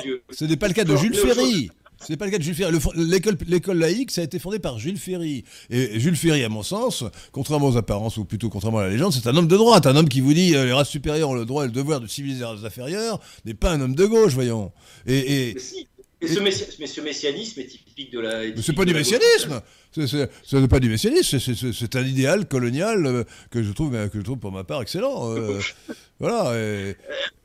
Du moment où vous décidez de mettre des ressources de votre pays, non pas pour euh, développer le, génie de notre peuple et, mais l'intérêt national. Mais, mais, le génie de notre peuple s'est développé à partir dans une aventure dont on ne sait même pas ce qu'elle va donner sur des territoires pauvres dans la France, dans laquelle va France va ruiner pendant 50 ans. Euh, je suis désolé, ça s'appelle la gauche. Ça s'appelle la gauche messianiste, comme était messianiste la gauche révolutionnaire. Non, ça c'est une vision. pas du tout. Euh, quand elle déclare la guerre à, l'Europe pour chasser les tyrans, comme comme ça n'a rien à voir. Là, il s'agissait de permettre au génie français de se répandre sur le monde. Et, et ça, c'est typiquement une attitude euh, identitaire de droite, ça n'est pas du tout de gauche. Euh, et, elle est fondée d'ailleurs sur cette remarque ou cette observation de l'inégalité des races. Le fait que l'Afrique noire était très inférieure. lorsque le génie français cesse de se répandre sur le monde, il envoie des fusées, il, il, construit des avions, il, il, construit, la, il, domine l'énergie nucléaire. Voilà ce qui se passe quand on arrête de. de, de ça n'a pas de rapport Mais ça n'a strictement aucun rapport je suis désolé. Ça, c'est ma conviction. Ça n'a aucun, ça, mais ça n'a aucun rapport. Ce n'est pas du tout l'entreprise coloniale qui a empêché la France de développer ses capacités. Au contraire, c'était une incitation euh, au dépassement. Euh, donc, euh, je, crois que ça aurait été une mutilation de l'âme française de ne pas, de, ne pas entreprendre la colonisation. Mais ça, ça, nous fait revenir à, un débat que nous avons déjà eu. Alors, je, voudrais revenir à, la Troisième République. Parce que vous faites, vous faites un jugement sévère et, trop rapide sur la Troisième République. Vous dites qu'elle a toujours été à gauche. Bon, euh, excusez-moi, mais avant le Front Populaire, il y a quand même eu euh, Poincaré, Tardieu, qui n'étaient pas franchement des hommes de gauche. Il y a eu le bloc, des droites euh, en, 1918 hein, ou 19. donc, oui, qui. Non, mais c'est pareil, encore une fois, on est, encore une fois dans le mouvement de sinistrologie. C'est-à-dire que quand vous regardez concrètement les gens qui dit la chambre Bleu Horizon auquel vous faites allusion en 1918, en fait, elle est dirigée par Georges Clémenceau, qui est une figure de l'extrême gauche au début du XXe siècle. Et c'est pas parce qu'il y a eu un mouvement de Sinistrogir que Clémenceau est devenu un homme de droite. Bon alors je vais vous faire... Écoutez, non, je, vais vous faire... Je vais vous poser... parti de droite populaire qui devrait être un exemple pour la France aujourd'hui, c'est le colonel de la Roque en 1936. Non mais attendez, Xavier, Xavier Moreau, je vais vous... Ça terrorise de la classe politique de gauche. Xavier Moreau, je vais... ça les terrorise. Xavier Moreau, je vais poser des devinettes à vous et aux auditeurs. Je vais lire une citation, il faudra trouver qui l'a faite. Euh, alors, la première citation. La France. Euh, non, attendez, non, c'est pas, la, pas la bonne. Je voudrais commencer par une autre. Voilà. Euh, citation. N'écoutez pas les sophistes qui professent un cosmopolitisme dissolvant, qui nient la patrie et qui répudient le devoir. Ce sont des ennemis publics. S'ils étaient suivis, ils précipiteraient la France vers la décadence et la mort, comme leurs aînés ont fait de la Grèce et de Rome. Fin de citation, ça date de 1906. Quel est l'auteur de cette citation? Écoutez, je ne sais pas, mais ça peut très bien être effectivement un personnage de la troisième. Paul Doumer, Paul, Doumer, qui était futur président de la République, qui a été assassiné par un nommé Gorgulov, qui était à l'époque président de la Chambre des députés, qui a écrit le, livre de, le livre de mes enfants que je vous conseille de lire, qui euh, est essentiellement euh, de droite. Hein. donc, euh, et c'était un franc-maçon. il paraît qu'il a quitté la franc-maçonnerie ensuite, mais à l'époque, il était archi-franc-maçon. Donc, il y a une franc-maçonnerie anti-cosmopolite. À l'époque, la franc-maçonnerie n'était pas comme aujourd'hui entièrement cosmopolite. Vous voyez? Et cher, Henri, c'est ce dont je vous parle. Ça s'appelle le mouvement de, sinistrisme ou de sinistrologie. C'est-à-dire que la gauche. Ça n'existe pas. Mais non, ce mouvement n'existe pas. C'est une, c'est une, une réinterprétation. C'est-à-dire que la, gauche, la, gauche, ou l'extrême gauche, à un moment, pourrait très bien être la droite aujourd'hui mais simplement, c'est parce que le curseur s'est décalé à gauche. Et il y avait encore une fois une, chance de le faire rebasculer à droite sous la Troisième République, c'était avec le colonel de la qui allait gagner les élections. Non, non, non. Euh, attendez, je, vais faire, non, je continue mes citations. Citation de 1883, celle-là. Seule la transportation, ça veut dire la déportation, peut protéger la société de ces hommes qui ont montré que toutes les peines ne peuvent avoir raison de leur perversité naturelle. Fin de citation. Qui a dit ça? Seule la déportation, la transportation peut protéger la société de ces hommes qui ont montré que toutes les peines ne peuvent avoir raison de leur perversité naturelle. On n'est pas dans la logique de Badinter, hein. Là, on est, euh, dans une logique de, répression impitoyable euh, des crimes et délits, qui n'est pas euh, une vision de, gauche, une vision de droite. Bon, ben, je vous donne la réponse. C'est Valdec-Rousseau, Pierre Valdec-Rousseau, ministre de l'Intérieur en 1883. Euh, non, je, dis ça parce que j'ai quelques citations du même genre. Euh, euh, vous allez voir. je, continue. La majorité de la gauche est contre l'avortement au, début, au début du XXe siècle. Tout le monde considère que c'est un crime. Alors j'ai une citation. Mais, il, y a ce mouvement, il y a ce mouvement qui est lancé à partir, encore une fois, je le redis et j'insiste, depuis 1877, qui fait que ça va toujours plus à gauche. Et ce qui fait qu'aujourd'hui, Marine Le Pen est considérée comme à l'extrême droite. Mais non, c'est un peu plus à gauche. Elle aurait été considérée comme, comme, Non, non, c'est pas de tout ça, c'est pas linéaire. Il y a eu, après 1968, une révolution cosmopolite. Et, qui a, dans l'espace de deux dimensions que j'avais évoquées, qui a, fait que nous avons basculé du côté du cosmopolitisme. Alors, j'ai une autre citation. Alors là, elle est plus récente, elle est très intéressante, 1938. J'ai été amené à constater que l'immigration clandestine des Chinois en France continuait à se manifester dans des proportions importantes augmentant ainsi le nombre des membres indésirables de cette colonie. Leur présence ne peut constituer, à la longue, qu'un péril manifeste tant au point de vue de la sécurité intérieure que du développement de notre race. Fin de citation. Qui était Qui est-ce? Alors c'est le ministre de l'Intérieur de l'époque, ministre de l'Intérieur du Front Populaire, 1938, Marx Normois, qui en raison de son prénom, euh, on voit bien, n'était pas d'origine de gauche, hein, euh, d'origine euh, de, droite plutôt. Eh bien, il était contre l'immigration. Et, il tient des, propos extrêmement sévères sur le sujet. et alors j'ai trouvé une citation, alors là je vous donne directement la réponse, c'est Herriot, Édouard Herriot, qui écrit en 1928 Il faut sauver la race et par cela même le pays. Et il propose la, repopulation, bien sûr. Hein. alors, euh, même, même le, gauchiste Clémenceau a quand même écrit en 1919 Il y a une longue résonance du plus lointain ancêtre au dernier descendant. Mes ancêtres, je les reproduis. Ben, ça, c'est. vous trouverez d'ailleurs un écho de cette phrase dans le, chers auditeurs de Radio Athéna, euh, dans le premier, le premier de notre compagnon doctrinal qui s'appelle Sagesse des nationaux libéraux, et qui est le suivant Ce n'est pas l'opinion qui fait l'identité, ce sont les ancêtres. Vous voyez donc que quand vous dites que c'est de la gauche, tout ça, ça me paraît. Euh, il faut nuancer. Euh, Clémenceau était un, homme de gauche dans l'ensemble, mais euh, il a quand même. Alors là, peut-être c'est un mouvement, effectivement. non, c'est pas un mouvement sinistrogir, c'est un mouvement d'extrogir, en l'occurrence. Hein. Pense qu'effectivement, Jules Ferry, avec sa vision de l'école publique, s'il était aujourd'hui en vie, il serait considéré comme, un, comme, comme quelqu'un de droite, voire d'extrême droite. Parce qu'il veut, parce qu'il veut que les gens apprennent à lire et écrire. Donc Jules Ferry, Jules Ferry était un homme de droite anti-chrétien, anti-catholique en tout cas, mais un homme de droite. Alors que vous le classez à gauche comme Gambetta. Il serait, il serait un homme de droite aujourd'hui à cause du glissement de toute la vie politique vers la gauche, mais en 1877, sa volonté de déchristianiser la France, en fait, un homme profondément. Non, non, non, non, non, c'est parce que c'est parce que c'est votre définition de la gauche. Non, non, c'était euh, évidemment euh, en, tant que chrétien catholique, je trouve ça épouvantable. Euh, mais il a d'ailleurs réagi quand même à une tendance théocratique et cléricale de l'Église catholique qui à l'époque était, assez désastreuse, hein, qui était due à Léon XIII. Hein. alors même que l'Église catholique perdait, des, perdait ses bases dans la société, euh, elle, a, elle, a, créé l'action catholique, elle a, elle a voulu soumettre les... C'était le mouvement du ralliement de, de, Léon XIII, elle a voulu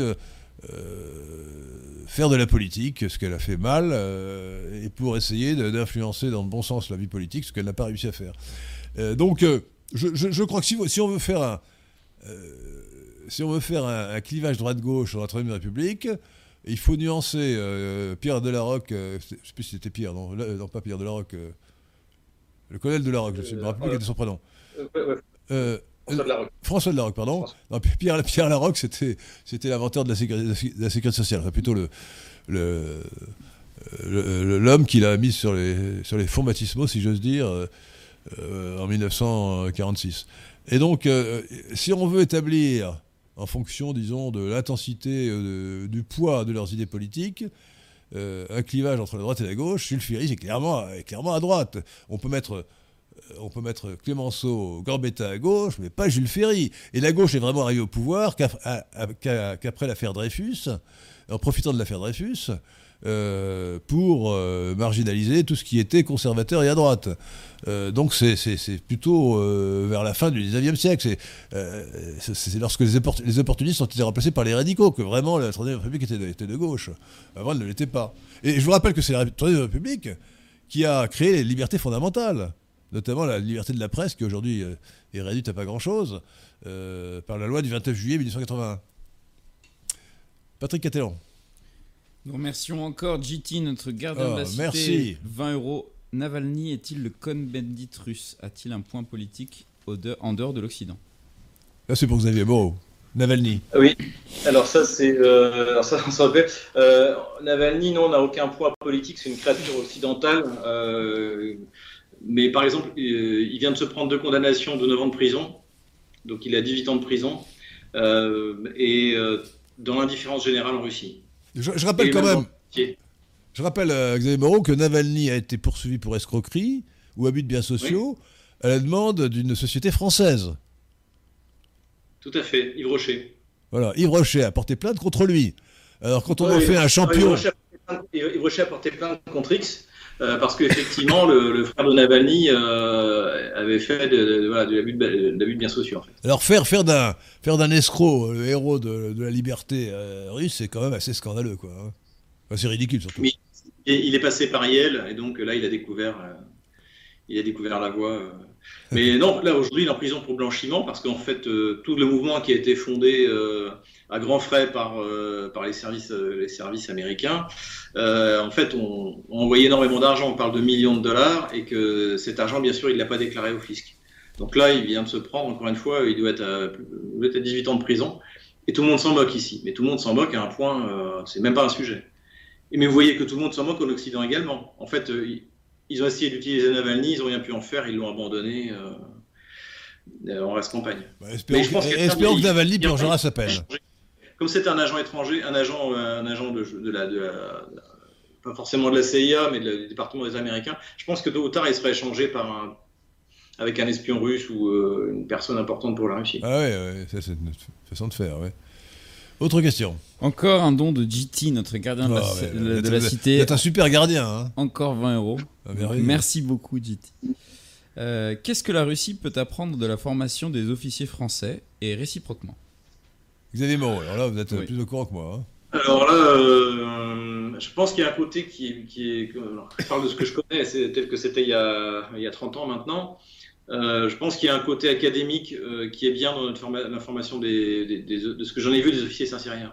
Vous êtes, vous êtes ancien élève de Saint-Cyr, hein, je rappelle. Hein. Oui, oui, je pense qu'il y a un côté de formation académique euh, qui, est, qui, peut leur manquer. Et nous, inversement, il nous manque un, côté pratique et surtout une connaissance de l'histoire militaire.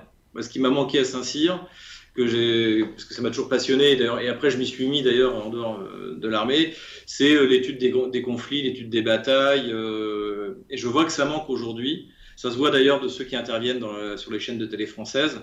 visiblement, personne n'a rien lu sur la Deuxième Guerre mondiale sur le front de l'Est. Le, fait même, dont on parlait au début, le, fait même que ben, fait pas la guerre au printemps ou en automne parce qu'il y a de la boue partout, donc sauf dans les villes en fait. Euh, ça, c'est des choses qu'on apprend en lisant n'importe quel récit sur la, Deuxième Guerre mondiale. Et ça, les Russes sont imprégnés de ça.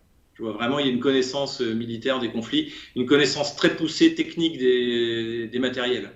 Ce qui, veut dire, ce qui veut dire, entre parenthèses, que la guerre aujourd'hui en Ukraine est, gelée, si j'ose dire, par, euh, par les conditions météorologiques. Euh, là, bah, là, depuis une semaine, vous avez effectivement, les, si vous regardez les rapports euh, de l'état-major ukrainien ou de l'état-major euh, russe, hein, des, enfin, les rapports, des, des retours qu'il y a, c'est que la, la, boue, la boue maintenant empêche toute manœuvre euh, en dehors des, des, routes, en fait. Et si vous voulez, la, le, le, cette boue qu'il y a dans, sur ces territoires, notamment le Tchernosium, c'est une espèce de boue qui colle. Enfin, vous allez sur les images d'archives de la Deuxième Guerre mondiale, une image qui m'avait frappé quand j'étais gamin, c'était un, soldat allemand qui essayait de refaire démarrer sa moto qui, qui a de la boue quasiment jusqu'au guidon.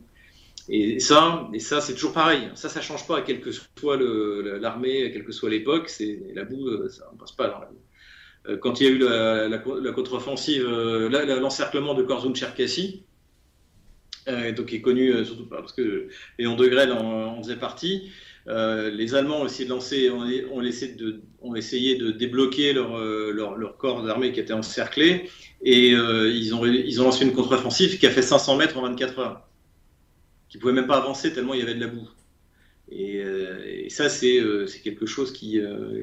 quand on l'a lu, on, s'imagine. Et quand on l'a travaillé sur la question, on s'imagine de ce que ça représente aujourd'hui. C'est ça qui se passe. C'est la boue, c'est gelé. Donc, euh, c'est pas gelé, c'est au contraire, c'est pas gelé, c'est euh, détrempé. Nous avons une question de François Gévaudan. Comment expliquer le crime de la gauche d'avoir exterminé les langues et les cultures régionales françaises en même temps euh, qu'elle donnait le meilleur à des étrangers avec la colonisation? On a parlé de la colonisation déjà, mais peut-être pas de, je, pense que ce qui faisait peur, ce qui faisait peur à la gauche, encore une fois, euh, c'est euh, euh, c'est que avec ces langues régionales, ce serait l'ancienne France, la France d'ancien régime qui serait maintenue. Et donc, ce qu'ils voulaient, c'était vraiment régénérer. Il y a toujours cette idée qu'on retrouve dans le vocabulaire, notamment de régénérer euh, régénérer la nation, régénérer le peuple. On voit beaucoup ça dans les, dans les déclarations de Robespierre, dans les déclarations des, des, révolutionnaires. Euh, il y a un des, un des, un des euh, comment dire, un des, un des criminels des guerres de Vendée qui dit ça, nous préférons détruire ce pays plutôt que de ne le régénérer à notre manière. ce terme de régénérer est permanent. Et pour moi, d'ailleurs, ce que vous voyez aujourd'hui dans la volonté de, de créer une nouvelle humanité trans, je sais pas comment appeler ça. Transhumaniste.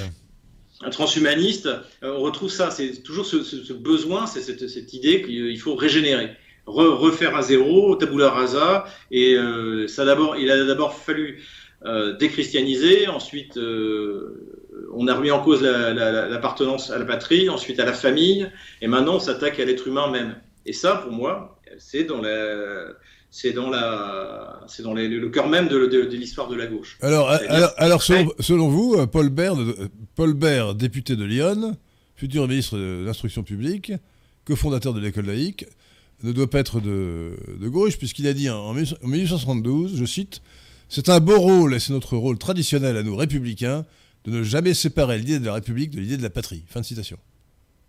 Oui, mais ce que je veux dire, c'est que ce qu'ils ont semé dans les germes amène forcément à la situation que nous avons maintenant. C'est-à-dire que. Non, pas forcément. La, non, la révolution, la révolution cosmopolite de 1968 n'était pas inéluctable. Vous avez deux visions de la liberté. Vous avez une vision, je dirais, conservatrice, qui consiste, chrétienne, c'est-à-dire la liberté, ça consiste à choisir le bien.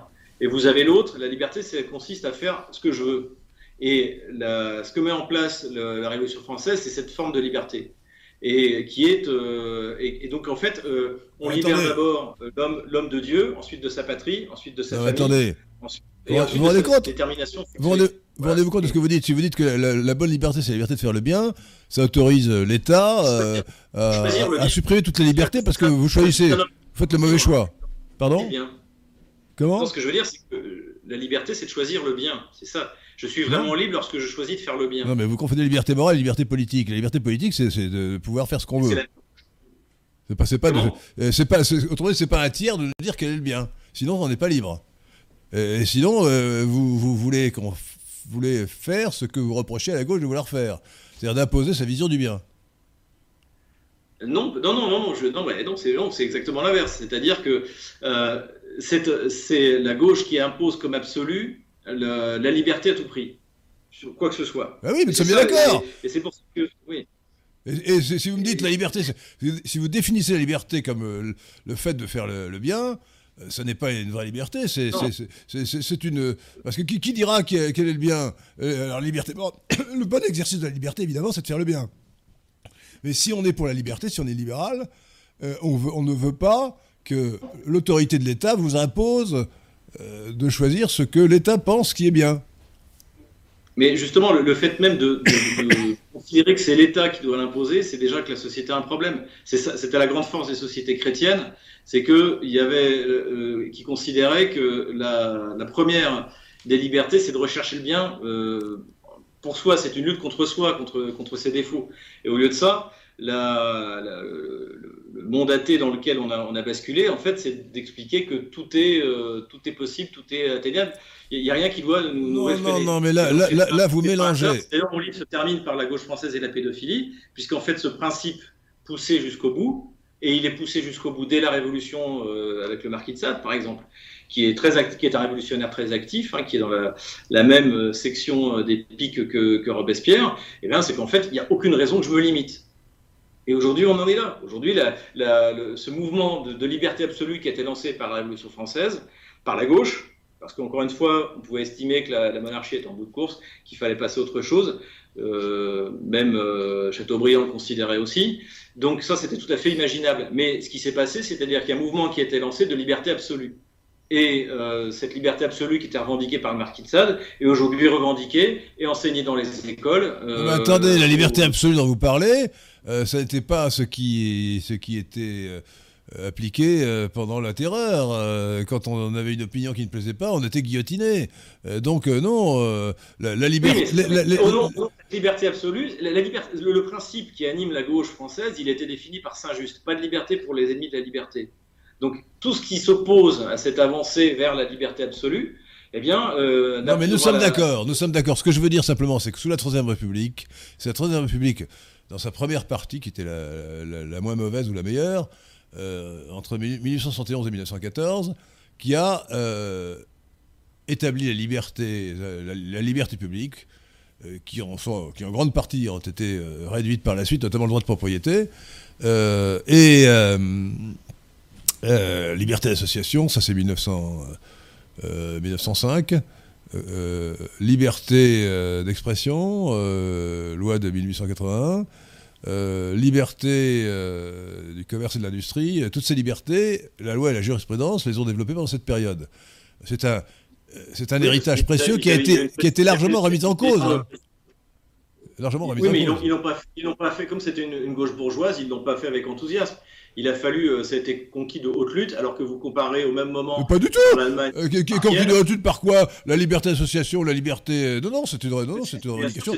C'est toutes ces séries des grèves dont je parle dans mon livre. Mais ça n'a rien à voir Là, je ne vous parle pas du droit de grève, je vous, je vous parle de la liberté d'expression, etc. Ça n'a pas du tout été revendiqué par les ouvriers. D'autre part, vous faites vous considérez que euh, le droit de grève, euh, c'est quelque chose d'excellent d'abord, et que euh, c'est en quelque sorte la droite qui se l'approprierait. Mais pas du tout le vous, dites beaucoup de mal de la loi Le Chapelier, alors que j'aurais tendance à penser que c'est une des rares choses que l'horrible révolution a fait de bien. Qu'est-ce que c'est que le droit de grève? Disons les choses telles qu'elles sont. C'est le droit pour des salariés de de se coaliser pour ne pas respecter leur contrat. Ils ont un contrat de travail. Autrefois, on disait contrat de louage de service passer entre un, individu, le salarié, et un autre individu, l'employeur, et, euh, ces individus qui ont passé un contrat vont décider qu'ils ne vont pas l'appliquer. Donc c'est absolument contraire à la justice et à tous les principes. Alors je ne dis pas qu'il faut supprimer le droit de grève au point où nous en sommes, ça serait mal compris. Je dis qu'il faut l'encadrer comme l'a fait Mme Thatcher. Et en tout cas, je pense que c'était une erreur de l'établir. La, grève, alors... la, question, la question elle, est, parce que quand on compare ce qui, se fait en France euh, lorsque la gauche est au pouvoir la gauche bourgeoise, que j'appelle la gauche bourgeoise, et ce, qui, se fait, et ce qui se fait dans l'Allemagne bismarckienne, euh, euh, c'est le jour et la nuit. Dans l'Allemagne bismarckienne, Bismarck comprend qu'il euh, faut organiser un dialogue social entre les patrons et les ouvriers. Il met en place un système de coopération quasiment corporatiste qui existe encore en Allemagne jusqu'à aujourd'hui. Et du coup, l'État a rarement à intervenir dans, les conflits sociaux parce que tout le monde est bien d'accord que le but, c'est quand même que l'entreprise survivre, fasse des profits pour que tout le monde puisse en profiter. Et en France, à cause de la résistance qui était mise en place par cette gauche bourgeoise euh, pour empêcher euh, les ouvriers de. de, de, D'ailleurs, la droite catholique était. Les, catholiques sociaux de l'époque étaient favorables à, ces mouvements, à ces mouvements ouvriers. Ils, étaient de gauche, les catholiques sociaux, voyons. Euh, d'ailleurs, comme l'a dit un jour Madeleine, qui pour cette fois-là était bien inspiré, dans Social, il y a deux tiers de socialisme. Donc, euh, non, non, euh, euh l'atteinte au droit de propriété et, au droit du contrat, ça c'est la gauche. Et quand on dit qu'on que la grève c'est très très bien, qu'on peut ne pas appliquer son contrat, que c'est un idéal, eh bien on est de gauche. Donc ce que vous présentez comme une conquête de, de, la droite, en fait c'est une conquête de la gauche. Le droit de grève c'est une conquête de la gauche. Et, et, ce n'est pas la gauche bourgeoise, c'est la, droite tout simplement, bourgeoise ou pas. Oui, c'était plutôt des bourgeois effectivement qui étaient au pouvoir, oui, c'est vrai. Mais euh, vous pouvez même dire dans une vision marxiste qu'ils représentaient des intérêts de classe. Moi je pense qu'ils représentaient plutôt l'intérêt national, parce que l'intérêt national n'était pas de multiplier les grèves. Bon. L'intérêt national, c'est qu'il euh, euh, y a un dialogue social entre les patrons et les ouvriers et que l'État n'intervienne pas. C'est ce qu'a obtenu l'Allemagne grâce à Bismarck et c'est ce que nous, on est incapable de mettre en place à cause justement de cette gauche bourgeoise. pas à cause de cette bourgeoise. Qui, qui, était méprisante, au peuple et qui a refusé d'entendre leurs leur légitimes revendications. La condition ouvrière à la fin du XIXe siècle, c'est épouvantable en France. Mais attendez. pourquoi, dans, les exigences ouvrières, il n'y a pas que euh, le fait d'avoir un, salaire décent, il y a aussi, il y a aussi euh, euh, de la dignité. Ah, ça, d'accord qu'on n'a pas compris les, catholiques sociaux, c'est que le, la question, c'est pas seulement euh, euh, d'avoir euh, de quoi manger, de s'habiller, c'est aussi d'avoir de la dignité. Et ça, ça s'obtient dans un dialogue social où tout le monde est conscient que le but quand même, c'est que l'entreprise euh, survivent et que tout le monde en a besoin, le patron comme ses ouvriers, le propriétaire. Oui, oui, bien sûr. Comme le travail, vous voyez, c'est ça le. Non, mais attendez, ne, ne, ne reprenez pas comme un marxiste la légende noire du capitalisme au 19e siècle. Alors, c'est vrai en France comme ailleurs, il y a, eu, moins qu'ailleurs, mais en France, une, croissance euh, de, de, la population euh, considérable qui s'explique par le fait que les gens ont eu à manger. Parce que dans le régime ancien de la société, la population est limitée par les ressources euh, agricoles. Il faut pouvoir manger. Bon. Et euh, si, la population ouvrière a beaucoup augmenté et a permis la, croissance de l'industrie, c'est bien parce que il y avait eu des progrès, notamment dans l'agriculture, qui ont permis d'augmenter les rendements et donc de dégager de la force de travail pour l'industrie. si les gens étaient pauvres et malheureux, effectivement, c'est parce que le, progrès économique était insuffisant, mais, il s'est développé grâce à cette liberté qui était instituée par le capitalisme. Et, et, ce n'est pas en partageant euh, les revenus qu'on pouvait accroître euh, la croissance économique qui finalement aboutit à la disparition de, l'extrême pauvreté, sauf évidemment euh, pour cas, des cas particuliers que l'on connaît, mais qui sont marginaux. Donc c'est le progrès économique péri par les capitalistes qui a permis d'échapper à la pauvreté. Et donc les prévisions de Marx sur la paupérisation croissante du prolétariat ont été démenties par les faits.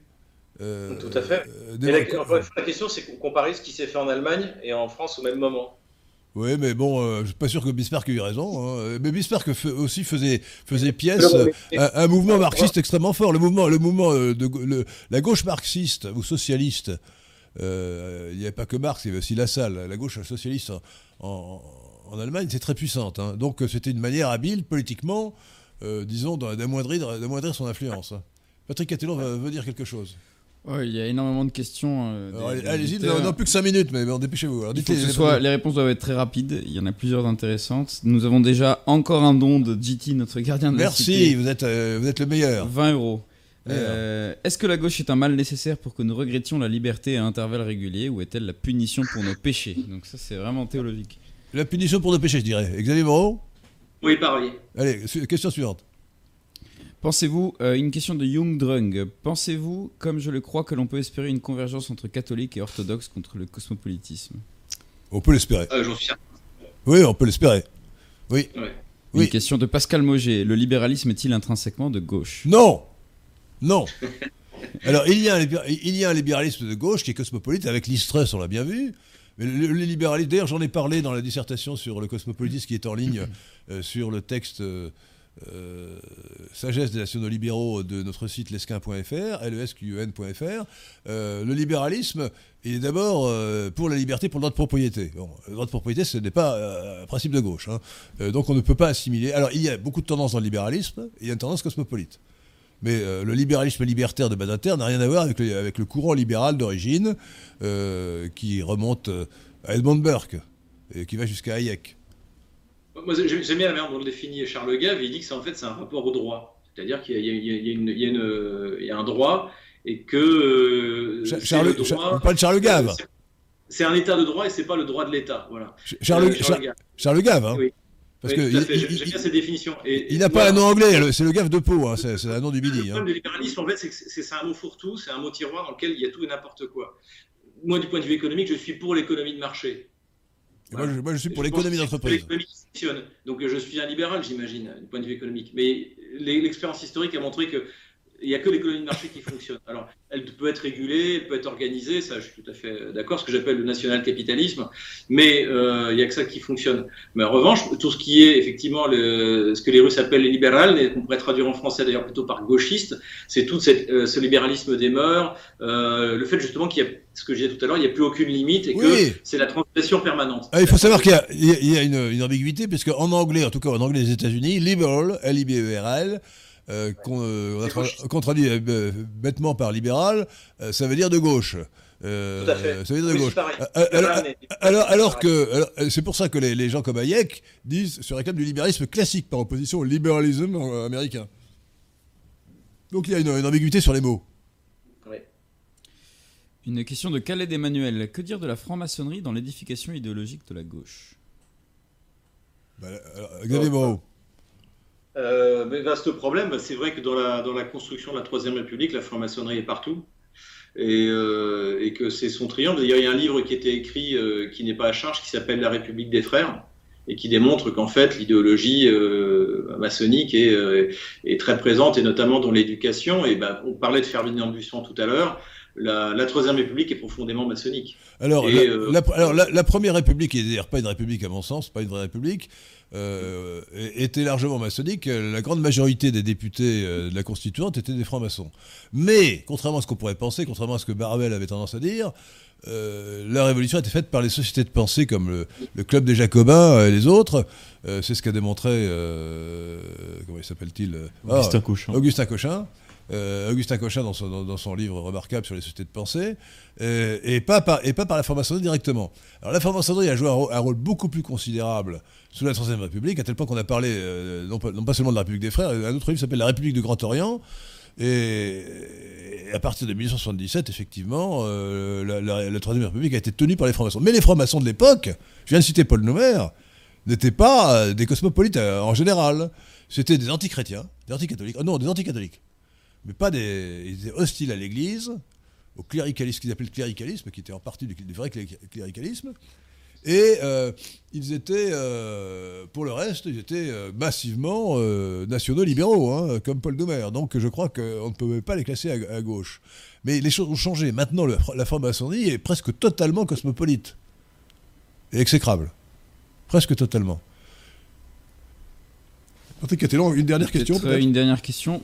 Euh, François Gévaudan, peut-on dire que depuis la fin de la Première Guerre mondiale, la droite française est devenue un copier-coller de la gauche avec une apparence patriotique et que seuls les Fronts National des années 80-90 et le MPF des années 90 ont, remis ont vraiment remis la droite en avant? J'entends ça répondre oui. Euh, si vous me permettez, moi je pense que l'épisode gaulliste montre de quoi, de quoi est capable la droite. C'est-à-dire une vision des grands projets euh, nationaux, des grands projets industriels, euh, et puis l'intérêt de la nation avant tout, c'est-à-dire euh, ben, abandon des colonies qui ne servent à rien, qui nous coûtent cher, euh, sortie de la, du, gouvernement intégré, et puis un rayonnement de la France qui se caractérise ben, par la visite, par notamment le, voyage de, du général de Gaulle en, 1964 en Amérique du Sud, en 66 en Asie, voilà, voilà, et surtout l'intérêt de la France et des Français avant tout. Je suis d'accord, je suis d'accord. Merci Xavier Moreau. Je rappelle aux auditeurs de Radio Athéna, à nos amis de la résistance française et de la réaction républicaine, que Xavier Moreau a publié un livre passionnant qui s'appelle Le livre noir de la gauche française, édité chez Stratpol, euh, qu'on peut trouver en ligne, euh, et euh, que je vous conseille évidemment de lire, comme je l'ai fait moi-même avec beaucoup d'intérêt et avec passion. Et je remercie Xavier Moreau d'avoir participé à cette discussion sur son, sur son livre et sur le thème général de, euh, des crimes et trahisons de la gauche française. Il y en avait encore beaucoup à dire. Nous avons été trop rapides sur la pédophilie, qui est quand même un vaste sujet, n'est-ce pas, comme Bandit euh, Et je remercie donc Xavier Moreau, je remercie Patrick Catelon pour avoir posé les questions, je remercie euh, Pierre de Tirmont, qui, a, qui a peu parlé, mais qui a quand même dit quelques mots, mais surtout qui a réalisé l'émission. Merci beaucoup à tous, et donc rendez-vous pour ma part dans 15 jours.